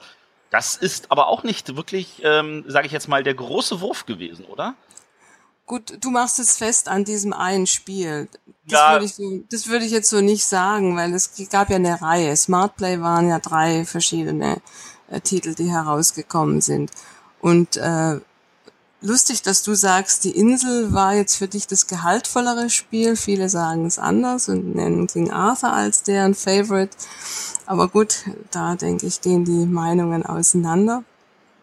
War halt eigentlich für uns äh, diese Spielidee von äh, König Artus äh, und diese Umsetzung oder die Möglichkeiten dann, das mit Smartbuy nochmal neu und in einer anderen Version, auch da die Technik sich weiterentwickelt. Ich meine, man muss auch mal sehen, mit den ganzen Sounds, die Aufnahmen und so weiter, die damals 2003 aus dem Felsen kam, wenn man das vergleicht, was dann äh, über ein Jahrzehnt später dann nochmal oder zehn Jahre später nochmal geht, da steckt schon ein Unterschied drin zwischen Qualität der Soundausgabe etc. Aber dieses Konzept Smart Play mit den drei Spielen und der Idee, auch hier das Spielerlebnis im Vordergrund stehen zu lassen und diese Technik quasi in der Halterung über das Smartphone mit der App zu platzieren, hat nicht funktioniert, weil die Konsumenten, in dem Fall die Mütter, die das hätten kaufen können, gesagt haben, nee, das passt nicht. Vielleicht war es auch zu erklärungsintensiv, vielleicht hat man es auch nicht verstanden im ersten Ansatz, wie das funktioniert und da eigentlich eher eine Vorsicht gegenüber der, den Konsumenten oder von den Konsumenten, nee, also äh, Smartphone im Spiel, Das möchte ich nicht. Also ich kann jetzt nur aus meiner Erfahrung reden und mein Problem war eher, dass, ähm, dass das sehr, sehr, ich sag jetzt mal, rechenintensiv für das, äh, für das äh, Telefon war und mhm. äh, ganz schön warm gelaufen ist. Und wenn man da eine Stunde gespielt hat, dann war die Batterie von 100 auf 10 Prozent runter. Und mhm. man so, uh, das ist ja, das, das, das, das saugt, um es mal jetzt so zu formulieren, ganz schön an der Batterie. Ähm, mhm. Ähm, vielleicht ist da ähm, technisch also an der Stelle auch noch Gut, aber du hattest das Spiel dann schon vorrätig und konntest es spielen, ja. Und dann kommt ja die, die Übertragung. Ich muss ja auch gewisse Stückzahlen absetzen, um zu sagen, daran halten wir fest oder äh, eben nicht. Ja, das ist der Unterschied. Wobei man hätte es ja immer laden können auch, ja, das Handy während dem Spielen, kein Problem. Ähm, gut, kommen wir, kommen wir jetzt mal von diesen anderen jetzt sage ich es mal, das sind ja die großen äh, technischen Schritte, die der Ravensburger ähm, probiert hat. Das gehen wir mal weg von diesen Versuchen, wobei ich jetzt den Elektronikkasten bei Wer war's und Schnapptubi nicht als Versuch betrachten möchte, weil die waren ja sehr erfolgreich. Ja. Sondern möchte ich jetzt möchten wir mal übergehen zu zu Tiptoy, was ähm, vermutlich auch einfach mal so wie Verlage so sind. Man muss ja Sachen probieren. Äh, was jetzt aber sehr, sehr erfolgreich ist. Also wir reden ja davon, dass sich davon Millionen verkaufen und äh, da jedes Jahr viele Sachen auf den Markt kommen. Ich kenne das selber, meine Kinder haben so einen Stift und äh, auch die, ähm, mein, die Kinder meiner Schwester und solche Sachen, die haben auch, weiß ich nicht, äh, mehrere Spiele und Bücher und all diese Sachen. Ähm, wie kam denn, wie kam es denn dazu, die Idee mit diesem Stift aufzugreifen? Ich find's lustig, dass du das alles als Versuche titulierst, was da war in der Vergangenheit. Klar, wenn man wüsste im Nachhinein, wie äh, Dinge sich entwickeln oder wie Dinge angenommen werden, wie sie akzeptiert werden, dann äh, würde man das vielleicht im Nachgang ganz anders sehen. Aber in dem Moment, wo wir ein Produkt herausbringen, stehen wir eigentlich schon voll dahinter und sind überzeugt, dass es äh, ein gut gemachtes Produkt ist. Ja. Aber gut, bei TipToy war es so, dass wir tatsächlich schon äh, Mitte der 2000er Jahre schon auch diese Technologie entdeckt haben mit einem elektronischen Stift, so will ich es mal nennen, dass es sowas gibt, eine Übertragung oder die Möglichkeit, einen Stift einzusetzen. Aber auch da entwickelt sich natürlich die Technik weiter und äh, wir haben dann die Idee charmant gefunden, überlegt, was kann man machen, wie kann ein Stift, wie muss ein Stift aussehen, der für Ravensburger passt? Und was muss der können? Und haben dann eben tatsächlich diese Entwicklung vorangetrieben mit dem Tiptoy Stift, aufbauend auf die Technologie dieser Optical Identification OIS Technologie, eben dass der Stift in der Spitze bestimmte Druckfelder auf Spielplänen, in Büchern, auf Puzzlemotiven und so weiter erkennt und dann entsprechende akustische Impulse, äh, Geschichten erzählt, Menschen zu Wort kommen lässt, man Lieder hört, Sprache hört etc. Ähm, was war denn das erste Tiptoy-Produkt? Wir sind gestartet damals. Im September 2010 wurde quasi Tiptoy gelauncht, wie man so schön sagt, und kam gleich raus mit einer Reihe an Produkten. Dadurch, dass wir gesagt haben, das ist ein System, war es nicht genug, da jetzt nur ein Produkt quasi äh, zu bringen mit dem Stift, um klar zu machen, hey, du kaufst dir einmal den Stift und dann hast du äh, alle Möglichkeiten, äh, verschiedene Produkte damit zu bespielen. Also es gab Spiele, es gab unter anderem von Kai Haferkamp, auch einer, der von Anfang an eigentlich mit dabei war bei der Entwicklung von Tiptoy-Spielen, die äh, Englischdetektive, also auch hier die Möglichkeit eben Sprache mit ins Spiel zu bringen, was sehr gut äh, funktioniert natürlich, genauso wie Musik. Äh, es gab Spiele, es gab Bücher, also Spiele gab es die Englischdetektive, dann von Rainer Knizia gab es das Geheimnis der Zahleninsel immer noch im Programm. Von äh, Haferkamp gab es noch ein Spiel zum Thema Lesen und es gab ein Spiel zum Thema Jahreszeiten und bei den Büchern gab es auch Bauernhof, Musik, also auch so klassische Kinderthemen und äh, Themen, die gut funktionieren, eben über den Stift. Die Musik zum Beispiel. Ähm, okay, äh, wie, wie, wie, muss ich mir das also technisch jetzt vorstellen? Also da ist natürlich vorne halt so eine, so eine ich sag jetzt mal Leselampe, mal sehr, sehr mhm. mhm. Wenn du das so bezeichnen möchtest, okay. ja, das ist laienhaft. Also, ja, ist, ist kein Problem. Ähm, ich, ich stelle mir das so vor, also ich meine, da kann man, der kann ja nicht wirklich erkennen, was da gedruckt ist, sondern da muss ja irgendwo dazwischen auch irgendwas äh, gedruckt sein, äh, was er dann lesen kann. Ist das äh, technisch wirklich so, dass da irgendwelche zusätzlichen Bildpixel mit verdruckt werden auf den, sage ich jetzt mal, Buchseiten oder sowas, die er dann lesen kann? Oder kann der wirklich diese großen Symbole, die da sind, erkennen? Im Prinzip ja, sag, sag ich da mal. Es ist tatsächlich ein optischer Sensor vorne in dem Stift, der unsichtbare Codes, also die sind für dich mit dem bloßen Auge nicht sichtbar. Unsichtbare Codes, die auf die Buchseiten oder Spielplanseiten aufgedruckt sind, kann der Stift in akustische Signale umwandeln. Okay. Viel mehr möchte ich dazu gar nicht verraten, wie genau das funktioniert. Das macht ja die Magie aus bei dem Stift auch oder bei der Faszination, die das Produkt dann für die Kinder hat. Wir haben sehr schnell auch gemerkt, dass es schwierig ist, auch dieses, diese äh, Bezauberung, sage ich jetzt mal, äh, in Worte zu fassen und rüberzubringen, zum Beispiel über einen Pressetext, ja, dass ich erklären muss, hey, wie funktioniert denn Tiptoy? So und so geht's und das kannst du dir dann auch aus den Worten vorstellen, wie ich es beschreibe. Und äh, wir sind deswegen wirklich dann auch zum Launch Anfang September 2010 haben wir alles zusammengepackt, alle neuen Spiele, alle Bücher, einen Globus hatten wir dann auch schon der auch heute noch im Programm ist, und sind dann wirklich durch äh, die großen Städte gezogen. Wir waren in Wien, in Zürich und natürlich in Deutschland auch, in Berlin, in Hamburg, in München und haben dort äh, Buchhändler eingeladen und Journalisten, um sie wirklich dort auch ausprobieren zu lassen, wie Tiptoy funktioniert. Und das war sicher auch mit äh, ja, ein, ich sage jetzt mal, ich möchte nicht sagen der Erfolg, aber es war sicher wichtig auch, die Menschen von Anfang an mitzunehmen, äh, dass sie verstehen, wie funktioniert es und spätestens dann, wenn sie es gesehen haben, wie Kinder interagiert haben mit dem Stift und mit den Büchern und Spielen, war klar, was für ein Faszinosum dabei rauskommt.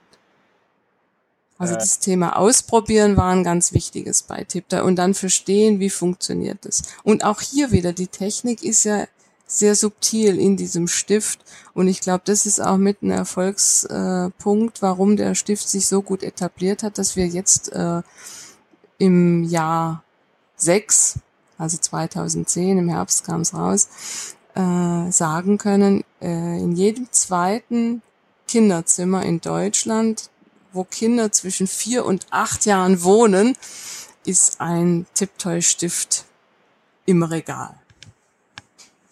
Das ist eine ordentliche Menge. Also das ist eine ordentliche Menge. Gut, das Programm ist natürlich auch gewachsen. Wir hatten damals äh, eben mit einem Startprogramm, so nenne ich es jetzt mal, äh, haben wir losgelegt. Kernzielgruppe ist äh, vier bis zehn Jahre gewesen damals.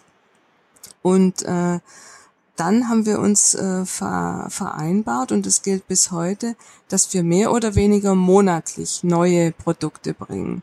Denn die Tiptoy-Fangemeinde ist stetig gewachsen und der Nachfrage nach neuem Futter für den Stift war einfach da, so dass wir monatlich äh, neue Produkte bringen, bis auf äh, das letzte Quartal, wo der Fokus dann wirklich auch auf Weihnachten liegt und Weihnachtsgeschenke. Aber bis dahin aus Buch- und Spieleverlag äh, bringen die Tiptoy-Redaktionen dann monatlich was Neues heraus. Das kommt gleich also an dem Punkt an, wo ich also auch sage, ich fand den, ich finde den Stift ja auch total faszinierend. Ich habe ja auch gesehen, mit welcher Begeisterung meine Kinder damit gespielt haben. Mhm. Ähm, natürlich ist das so, dass man als äh, Elternteil dann auch damit spielen möchte und dann hat man sich natürlich gesagt, was ist denn mit Spielen für Erwachsene? Und äh, ich hoffe, ich habe sage jetzt zwar nichts Falsches, aber da gab es eigentlich nur ein Spiel in diese Richtung, nämlich ähm, der Millionenkuh. Ähm, und das war's irgendwie. Es gab zwei Spiele, einmal der Millionenkuh und Wettstreit im Hexenwald. Aber ich würde es jetzt nicht als Erwachsenenspiel bezeichnen, weil das ist sicherlich nicht die richtige Kategorie. Es waren Familienspiele. Also da eine Erweiterung zu sagen, nicht nur die Kinder beschäftigen sich damit, sondern hier kann die ganze Familie mit tun. Beide Spiele sind nicht mehr im Programm, das ist richtig. Und es liegt einfach daran, dass auch hier die Akzeptanz des Konsumenten nicht da war. Der Stift ist wirklich für die Zielgruppe vier oder die vier bis zehn Jahre und jetzt haben wir nach unten verjüngt quasi seit diesem Jahr, seit Februar gibt es ein Spiel, ein Buch für Kinder zwischen drei und vier Jahren sogar. Kann die fehlende Akzeptanz auch was damit zu haben? Und jetzt komme ich wirklich so in den, den, den, den Bereich, wo ich mal wieder ein bisschen so rumrate. Ähm, dass das Produkt nicht erkennbar ist, dass es für Familien ist. Ich meine, diese, diese Familienspiele sahen von außen genauso aus wie die Kinderspiele. So, dass man das Gefühl hatte, so, naja, das ist wahrscheinlich auch ein Kinderspiel, weil da war einfach nur in der Ecke so eine Zahl so ab acht Jahren. Ähm, mhm. Ähm, man da vielleicht äh, gestalterisch irgendwie deutlich machen müssen, vielleicht mit einer anderen Farbe oder sowas, dass das tatsächlich auch eine andere Zielgruppe bedient, dass das auch vielleicht im Handel erkennbar ist, so, das ist jetzt hier kein Kinderspiel, sondern Erwachsenen- oder beziehungsweise Familienspiel. Gut, also auf der Schachtel steht eben dann die Altersangabe drauf. Klar, von der Grafik lässt sich streiten, wobei der Millionenkuh sicher erwachsener war vom Design wie jetzt äh, der Wettstreit im Hexenwald, was das erste war. Ähm, kann ich dir nicht beantworten, die Frage. Ich vermute einfach nur, dass es ja ein bei den Menschen, die dann im Handel vor dem Riesenregal stehen, das vielleicht so nicht wahrnehmen. Das mag durchaus sein, ja. Ähm, weil da kommt natürlich dann auch gleich so die, die nächste Idee. Ähm, was momentan ja ein großes Thema sind, sind diese Escape Room Spiele. Mhm. Da würde sich ja auch etwas mit dem Stift machen lassen. Also für uns ist die Erkenntnis wirklich auch aus diesen wenn wir es jetzt doch wieder Versuche nennen, dass wir sagen, wir bleiben bei der Zielgruppe Kinder tatsächlich. So ist im Moment auf jeden Fall der Stand der Dinge. Alles klar. Also, wir sollten also wie gesagt, wir haben es jetzt im Moment eher nochmal nach, nach unten verjüngt. Ab drei ist Tiptoy jetzt. Und äh, ja, da, ich denke, das passt auch ganz gut so. Da, also wenn wir jetzt bei Zielgruppe Kinder bleiben, da gibt es ja eine Kooperation mit Revell mhm. Äh, wo diese, ähm, ich sag jetzt mal, sehr empfindlichen Autos auch irgendwie damit interagieren. Äh, es ist aber so, dass natürlich äh, jetzt kleine Kinder ähm, mit diesen empfindlichen Autos, das, das, das fühlt sich für mich auch etwas an, da, da, da kommen gefühlt Welten aufeinander. Ähm, ist das denn irgendwie etwas, was jetzt als, muss man wieder als Versuch zu bezeichnen, äh, ja, ist? Oder? Ja, genau. Also wir, wir kennen ja auch die, oder wir kriegen ganz viel Feedback von unseren Tiptoy-Kunden, so muss ich es einfach nennen. Da gibt's ja Dialoge, die melden sich und sagen, hey, das und so, das ist gut oder das könntet ihr mal überdenken. Äh, da gibt's äh, manchmal ein Problem mit, zum Beispiel äh, beim neuen Stift, den wir 2005 gebracht haben, da wollten die Kunden dann eher keine Lasche hinten am Stift, um dann Zugang zum USB äh, zu haben und so weiter. Wir hören da schon ganz genau hin, was uns die Kunden zurückmelden. Und auch hier ist es so, dass sie einfach sagen, das ist, Tiptoy hat so eine große Kraft und wir schätzen das sehr als Eltern, ja, dieses äh, Spielzeug oder Spielen mit Tiptoy, dass wir gesagt haben, was können wir machen, was können wir Neues bringen? Gut, wir haben dann davor noch die Spielfiguren gebracht, 2013. Und dann eben war der nächste Schritt, nachdem es Tierfiguren waren, auch menschliche Figuren zu bringen. Und dann auch eine ganze Spielwelt, wie wir letztes Jahr im Herbst gestartet sind mit äh, Feuerwehr, Polizei und noch zwei anderen Autorennen und Einkaufszentrum. Einfach um so die Verbindung zu bringen. Ja, ich habe hier eine 3D Gebäude, zum Beispiel die Polizeistation. Und was braucht die Polizei, um Einsätze zu fahren? Eben ein Auto.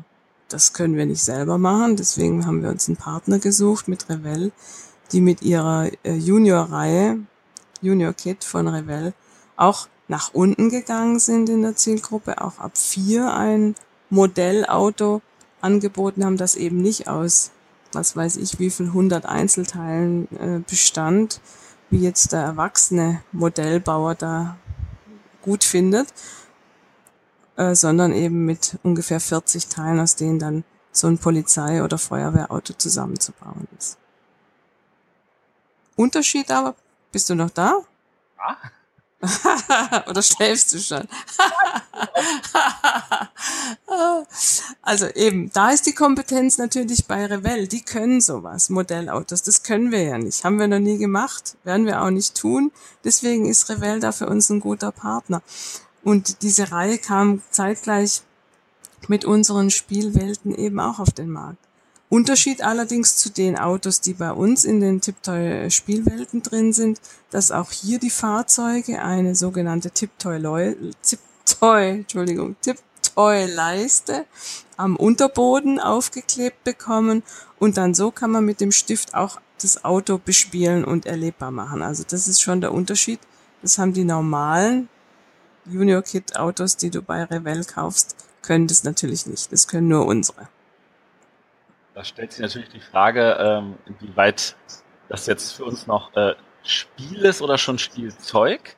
Das äh, ist sicher kein, also nicht jetzt in deinem Verständnis, das ist kein Spiel, sondern das ist ein Spielzeug, denn das ganze, äh, die ganze Welt, also die Polizei, auch da sind die verschiedenen Erlebnisebenen wie bei Tiptoy allgemein sehr wichtig. Ich habe immer die Möglichkeit, mit dem Stift alles anzutippen, was mich interessiert. Und bei Kindern ist, die gehen ja da ein bisschen anders vor, also die tippen überall hin und hören dann entsprechende Sounds oder Menschen, die zum Beispiel da auch abgebildet sind in 2D auf der Kartonage quasi abgedruckt sind. Auch die erzählen mir Geschichten. Auch da erfahre ich, was, was passiert in der Asservatenkammer oder was macht die äh, Polizeikommissarin, wie sind die Dienstgrade. Ich kann da so viel erfahren, wie, wie muss mein Fahrrad aussehen, dass es verkehrssicher ist und, und, und, und, und. Ich habe da wirklich so viele Informationen dann nur, wenn ich es antippe. Und dann gibt es eben die anderen Erlebnisebenen, dass ich mir Wissen äh, holen kann bei den unterschiedlichen Punkten, die ich antippen kann. Ich kann mir Geschichten erzählen lassen. Und ein Element, eine Erlebnisebene ist dann auch noch das Spiel, dass ich zum Beispiel zusammen mit dem Polizisten dann auf Verbrecherjagd in Anführungszeichen gehe. Ja, also das ist ein spielerisches Element, aber es ist nicht ein klassisches Spiel, wie du es jetzt mit einem Brettspiel haben wolltest, würdest. Ja. Genau. Ähm, um jetzt nochmal den Bogen zurück zu dem, zum Spiel zu finden und da vielleicht jetzt nochmal so, so mit dem Wort Escape Room im Hintergrund. Ihr hattet ja auch so, so sage ich jetzt mal, Rätselspiele. Da fällt mir als erstes ein von ähm, dem Herrn Marco Teubner und Heinrich Glumper, die hatten ja die geheimnisvolle Maske. Ja, ganz tolle Sache. Also ich fand persönlich fand die super. Äh, die, Haus, wo man dieses Dach dann so umgeblättert Genau, genau. Das war für mich, als die, äh, als ich das zum ersten Mal gesehen habe, eine starke Erinnerung auch an äh, das Vorgehen bei Spielen in CD-ROMs. Ja, dieses immer wieder neue Räume betreten, neue Ebenen erarbeiten und so weiter. Ich fand das richtig cool gemacht. Aber leider auch hier, äh, ja, ist es halt dann auch, wir bringen immer wieder neue Sachen, das heißt dann andere Sachen gehen wieder aus dem Programm. Auch ein ganz klassisches Vorgehen, einfach so ist es in der Verlagswelt. Wir können nicht alle unsere Babys bis zum Ende äh, behalten, sondern wir müssen uns auch manchmal trennen. Und dann wird schon ganz genau geschaut, eben welches Produkt läuft gut und welches läuft eben nicht so gut und diese Produkte verschwinden dann wieder. Ähm, was, was ich da besonders spannend fand, und das ist etwas, was es eigentlich, glaube ich, nur in zwei Spielen gab, ähm, man konnte das Spiel speichern. Mhm. Ähm, und dann wieder weitermachen, genau. Mhm. Weitermachen. Also, weil das, das Spiel ist, ist ja auch nun wirklich, ähm, ich glaube, das ist auch so eine Problematik. Ähm, also ich habe das zumindest bei meinem Sohn erlebt, der, der war überfordert von der Länge, die das Spiel hatte. Also da musste mhm. er relativ viel Zeit investieren und dann musste er das speichern und weil er einfach nicht mehr konnte und dann musste er am nächsten Tag weitermachen. Da hat er die Hälfte von den Sachen, die er sich irgendwie äh, in dem Spiel angeeignet hat, hat er wieder vergessen. Ähm, nun ist aber Speichern etwas, was jetzt, glaube ich, ansonsten nicht wirklich verwendet würde. Ähm, und mir hatte jetzt ein anderer Autor erzählt, dass das auch etwas sehr, sehr kompliziertes mit dem Stift ist. Das Speichern? Ja. Kann ich dir nicht sagen, weil wir das nur dort eingesetzt hatten. Ja. Und bei Millionenkuh gab es auch die Möglichkeit zu speichern.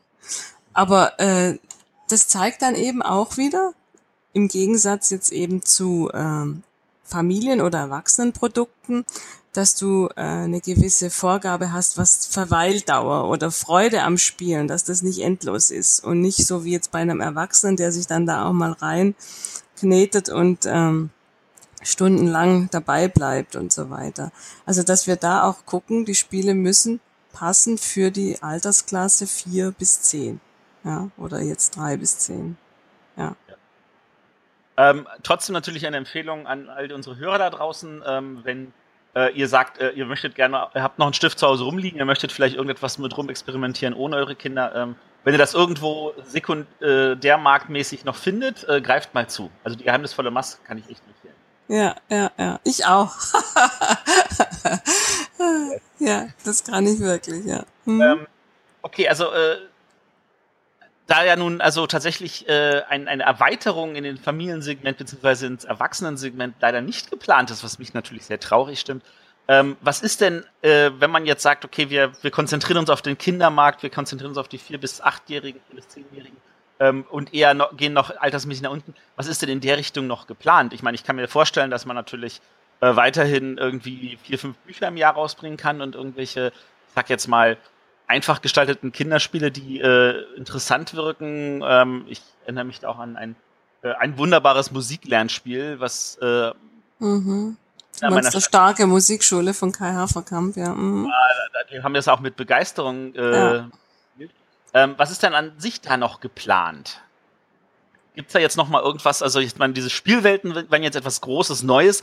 Ist irgendwas anderes Großes, Neues, was jetzt vielleicht äh, im Herbst. Ja gut, also großes Neues. Du musst immer auch sehen, großes Neues hat ja auch immer eine Entwicklungszeit. Also wir haben großes Neues herausgebracht mit dem neuen Stift 2015. Das heißt, da war auch wieder die Situation so, dass wir gehört haben, was unsere Tiptoy-Kunden sagen und haben gesagt, Mensch, wir finden Tiptoy cool. Wir würden das gerne mitnehmen wollen, wo wenn wir unterwegs sind, das bietet sich an, wenn wir mit den Kindern verreisen, im Zug unterwegs sind oder hinten auf der Autorückbank, Tiptoy ist da immer ein wichtiges Element. Wäre doch auch cool, wenn ihr da äh, Hörbücher oder Musik, wenn ich das wie eine Art Player äh, mitnehmen könnte, wenn ich unterwegs bin. Deswegen hat der neue Stift eben die Funktion auch des Audioplayers mitbekommen, zum Beispiel. Ja, also das ist so eine Geschichte, die wir entwickelt haben 2015. Dann kam jetzt die letztes Jahr im Herbst die Spielwelten. Da werden wir auch dieses Jahr im Herbst nochmal zwei neue bringen mit der Verkehrsschule und das Thema Krankenhaus. Also auch hier wieder, man hat dann Gebäude oder eben eine Verkehrsparcours und ein entsprechendes Auto. Man hat eben verschiedene Settings, das Krankenhaus natürlich und ein Rettungswagen ist klar und natürlich auch Figuren, eine Ärztin, ein verletzter Junge, der sich das Bein gebrochen hat und eine jede Menge Geschichten. Dann eben die Verjüngung nach unten ist jetzt dieses Jahr gewesen. Was man sich natürlich denken kann, ist eine Ausweitung. Der Stift spricht ja im Moment nicht nur Deutsch und wird vertrieben in den deutschsprachigen Ländern, sondern der Deutsch spricht, äh, der Stift spricht Französisch, der Stift spricht Holländisch, der Stift spricht Italienisch und sogar Russisch. Also auch da ist eine Ausweitung denkbar, da wir ja auch ein international agierendes Unternehmen sind, dass da noch mehr geht. Ähm, wie steht denn Ravensburger zu ähm, selbst gebastelten Sachen? Die also, meinen? eine Seite, mhm. äh, äh, entropia.de, TT Tool, ähm, wo Leute dann selber Sachen basteln und irgendwelche Software schreiben, wo sie dann selber Tiptoy-Erweiterungen machen, die auf irgendwelche Figuren reagieren, auf äh, eigenes Fotoalbum und so weiter. Wir wissen davon natürlich, wir kennen auch diese Anleitungen, so wird's gemacht, die es gibt, ja, machen auch äh, entsprechend wichtige äh, Medien oder Zeitschriften in dem Segment, die das dann auch ganz offiziell veröffentlichen. So kannst du dir dein eigenes Tiptoy-Produkt quasi machen. Ja, wir, eigentlich finden wir es cool, dass es so großes Interesse hervorruft, ja, dass die Menschen sagen, hey, was ist das für eine geile Technik? Das ist ja irre, was man damit machen kann. Möchte ich auch machen. Aber natürlich sind es dann ganz individuelle Dinge, die der einzelne Mensch macht. Es reizt wohl, äh, die Technik auszuprobieren und für eigene Zwecke zu verwenden. Wir lassen gewähren, wir schauen zu und ja, lassen die Menschen da machen. Noch zumindest. Noch, das, das ist ja schon mal was Gutes. Ich meine, aber ähm, die, die Frage, die sich mir eher stellt, ist, ob man das nicht nutzen kann, um die Community an der Stelle zu stärken und damit vielleicht auch den Fokus und den Markt zu vergrößern. Also ich meine, das ist Du meinst quasi, dass jetzt ambitionierte Tiptoy-Freunde oder die eben programmiermäßig da richtig viel Freude haben, sagen, hey, da mache ich jetzt mein eigenes Spiel und so weiter und äh, entwickle da mein eigenes Tiptoy-Programm, mehr oder weniger. Ähm, oder was ja, meinst du? Ich, ich, ich nehme jetzt mal als Beispiel, ähm, Cosmos hat ja mit seiner Andor-Welt auch also so ein, so ein Community-Plattform gestellt, wo die Leute ihre eigenen Legenden erstellen und äh, allen zur Verfügung stellen. Und äh, das, das, das äh, hilft halt als, als Hub, äh, dass die Leute da einfach alle sich finden, treffen und ähm, halt auch äh, dadurch die eine Community immer größer wird mhm. und äh, dem Produkt halt äh, auch an der Stelle äh, voranschreiten äh, kann. Äh, ist das auch für Ravensburg etwas, wo man sagt, okay, wir, wir wissen, dass es euch gibt. Wie wär's, wenn wir euch alle hier vereinen auf unserer Seite und ähm, euch alle äh, und das auch nutzen dann, um da über einen größeren Austausch für uns mehr rauszubekommen? Ich kann ich so jetzt im Detail nicht beantworten, würde aber vermuten, dass es einfach in die Richtung geht, dass wir doch äh, für die Kinder das machen. Du, was du ansprichst, das sind ja eher Produkte, die dann Erwachsene reizen. Das ist nun mal eine komplett andere Welt als die Welt für die Kinderthemen. Ah. Hm ich leite das mal in irgendeine Richtung, also was eigentlich gar nicht meine Idee war. ist kein Problem. Ich meine, du, du tickst halt in dem Fall anders und hättest gerne, ich kann das auch verstehen. Ich finde die Idee prinzipiell gar nicht schlecht, das so zu machen. Ich frage mich nur eben äh, für Kinderprodukte, ob das so funktionieren würde, weiß ich nicht. Dass Erwachsene sich da äh, infizieren ja, und sagen, hey cool, und da kann ich mich mit anderen austauschen und so, das glaube ich sehr wohl. Aber äh, für Kindertitel finde ich es eher schwierig. Und die äh, Tiptoy-Hacker, nenne ich es jetzt mal böse, äh, die machen oft ja Sachen einfach so einzelne Geschichten und freuen sich dann riesig, wenn sie es hinkriegen mit dieser Optical Identification, irgendwelche Soundfiles dann hörbar zu machen auf bestimmten Dingen. Ja.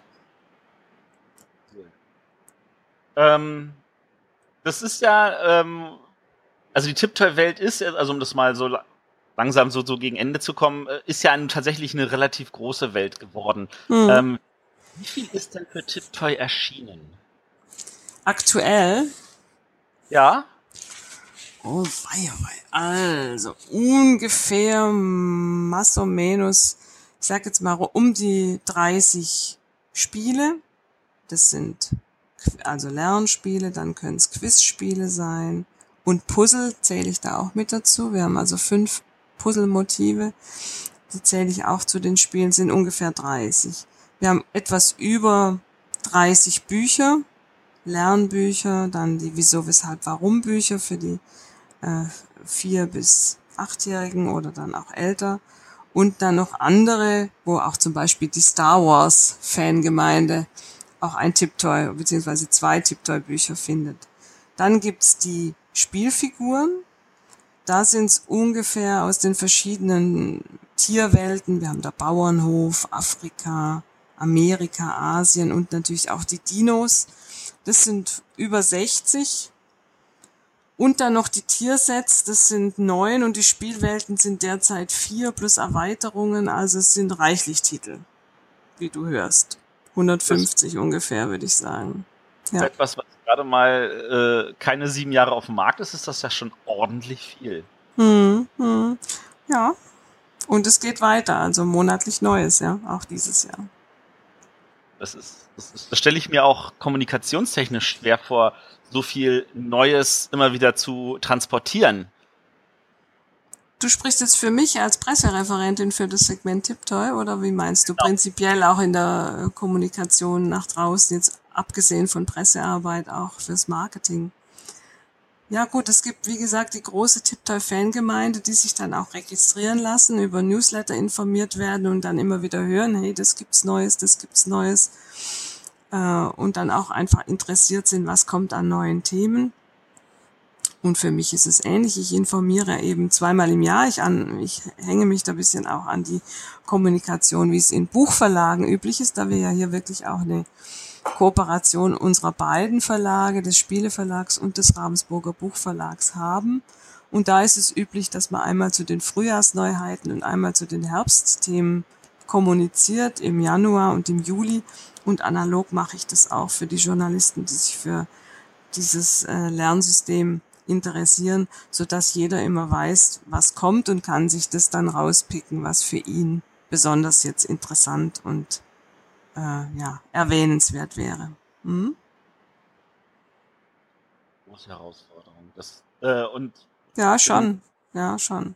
Aber eben, du musst auch sehen, die Zielgruppe ist zwar vier bis zehn und trotzdem ist es nicht eine homogene Gruppe, denn jemand, der sich jetzt, ich sag mal, für Musik interessiert, muss nicht unbedingt äh, sich für das Thema Polizei interessieren. Oft sind es ja sehr monothematisch interessierte Kinder. Wenn du Kinder hast, weißt du das. Wenn jemand eine Ritterphase hat oder die Bauernhofphase, dann ist das das Thema, das mich interessiert und dann will ich nichts anderes als Ritterbücher, Ritterspiele, Ritterpuzzle, Ritterfiguren, keine Ahnung. Also dann gehst du voll als Kind in diese Welt auf und willst alles dazu wissen und bist jetzt nicht so unterwegs, dass dich quasi alles dann interessiert. Ja, da sind die Eltern dann vielleicht auch gefordert, mal eine neue Anregung zu geben. Ähm, apropos Welten und da, das ist natürlich für mich persönlich auch so ein, immer so eine spannende Geschichte. Es gibt ja auch einen Adventskalender jedes Jahr. Mhm, genau, ja. Man dann aufmacht und dann irgendwie so kleine Spiele hat und äh, und da ist, also da müsste ich jetzt auch mal einen Kritikpunkt noch anbringen. Ähm, das ist tatsächlich schwierig, den gesamten Inhalt irgendwie am Ende in irgendeiner Schachtel vernünftig zu halten, ohne dass er sich irgendwo zwischen all den anderen Spielen verliert. Und man sich fragt so, gehörte das jetzt zu irgendeinem Tippbeispiel oder nicht? Und kann das jetzt noch irgendwas? Ähm, ist da vielleicht irgendwie auch so eine Idee, dass da, dass man das anders verpacken, nachher nutzen kann oder so? Das, das fühlt sich immer so, wie weg an. Gut, ich meine, bei einem Schokoladen-Adventskalender möchte ich dich erinnern, ist auch weg am 24. Ja, aber, aber das ist ja auch in Ordnung, weil damit muss ich nicht weiter spielen. Aber wenn man dann durch die Liste geht von dem, was habe ich denn auf dem Stift? Ach, den Adventskalender, was gehört denn dazu? Habe ich dann die Sachen noch? Weil das ist ja, man isst ja das Buch oder das Spiel nicht auf in dem Sinne. Das stimmt, das stimmt. Gott sei Dank ist es so. Also du hast natürlich eine Geschichte, die es gibt in dem Adventskalender wo ich jeden Tag einen Teil der Geschichte höre, aber jetzt ohne Cliffhanger. Also ich muss mir jetzt nicht merken, was war gestern, sondern es gibt schon ein großes Konzept, also ich, äh, das dann passt und am Ende eine stimmige Geschichte gibt. Und du hast immer in jedem kleinen Türchen auch irgendwas zum Spielen, zum Basteln oder wie auch immer drin. Und diese Zutaten sind nummeriert, entsprechend dem Türchen, aus dem du es genommen hast. Also die beste Aufbewahrung wäre dann wahrscheinlich dort es wieder reinzutun. Oder wenn du es gebastelt hast, ist es gebastelt, dann steht es irgendwo, kriegst du es geschenkt oder verschenkst es und dann äh, geht's eh raus aus deinem Adventskalender. Oder kleine Puzzles, gut, die kannst du dann wieder zurückpacken in diesen Adventskalender. Aber da nochmal eine andere Art von Verpackung zu machen, ist eher für uns jetzt nicht kein Thema. Nee, da müsstest du dir selber was ausdenken. Aber sonst der Adventskalender, den kann man ja wieder befüllen, rückwärts dann, wenn alles ausgepackt ist. Ja, das funktioniert mit Kindern nicht. Funktioniert nicht, okay. Dann bleibt nur nächstes Jahr wieder den nächsten kaufen, den neuen. Damit ja, die Geschichte dann, weitergeht. Genau. Ausfüllen des Stifts zu sagen, äh, ich nehme es einfach mal runter und dann. Genau, das ist natürlich immer die Option, dass du ja. im Tipter Manager sagen kannst, so, Advent war, jetzt ist vorbei, runter damit und dann habe ich Platz für Neues. Ähm, diese, diese Software, die ist ja aber auch immer so, ich sag jetzt mal herausfordernd. Äh, dadurch, dass es nun auch wirklich so viele Produkte schon gibt, äh, immer das Produkt zu finden, das man jetzt gerade draufpacken will, weil der Stift natürlich auch nicht unendlich viel Platz bietet. Mhm. Äh, das, das ist auch äh, heraus, also nicht so einfach, sage ich jetzt mal. Findest du, ist es für dich als äh, Endverbraucher in dem Fall oder als Vater, würdest du sagen, es ist schwierig, dich zurechtzufinden auf dem Tiptime Manager? Ja. Okay. Kann ich jetzt so nicht bestätigen, aber äh, ja gut, man muss halt wissen, was suche ich, was brauche ich, was ist mein Produkt und dann gibt's aber auch, wenn man ganz ratlos ist, bei uns eine wunderbare Servicestelle, die dich dann äh, durchlotst und dir hilft, wenn du ganz ratlos bist und gar nicht mehr weißt, was muss ich denn jetzt machen und wo finde ich das. Die helfen dir dann Schritt für Schritt, dass genau die Software auf den Stift kommt, die du möchtest.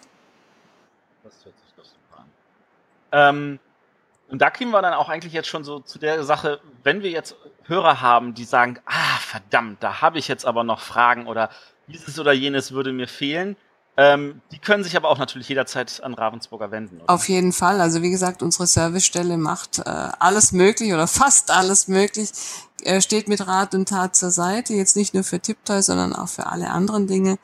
Ob das verlorene Spielelemente sind oder Spielanleitungen bieten wir mittlerweile auch schon auf unserer Homepage zum Download an. Also wer die verbaselt hat, kann dort dann das neue PDF einfach ausdrucken und ist, hat ein Spiel wieder komplett.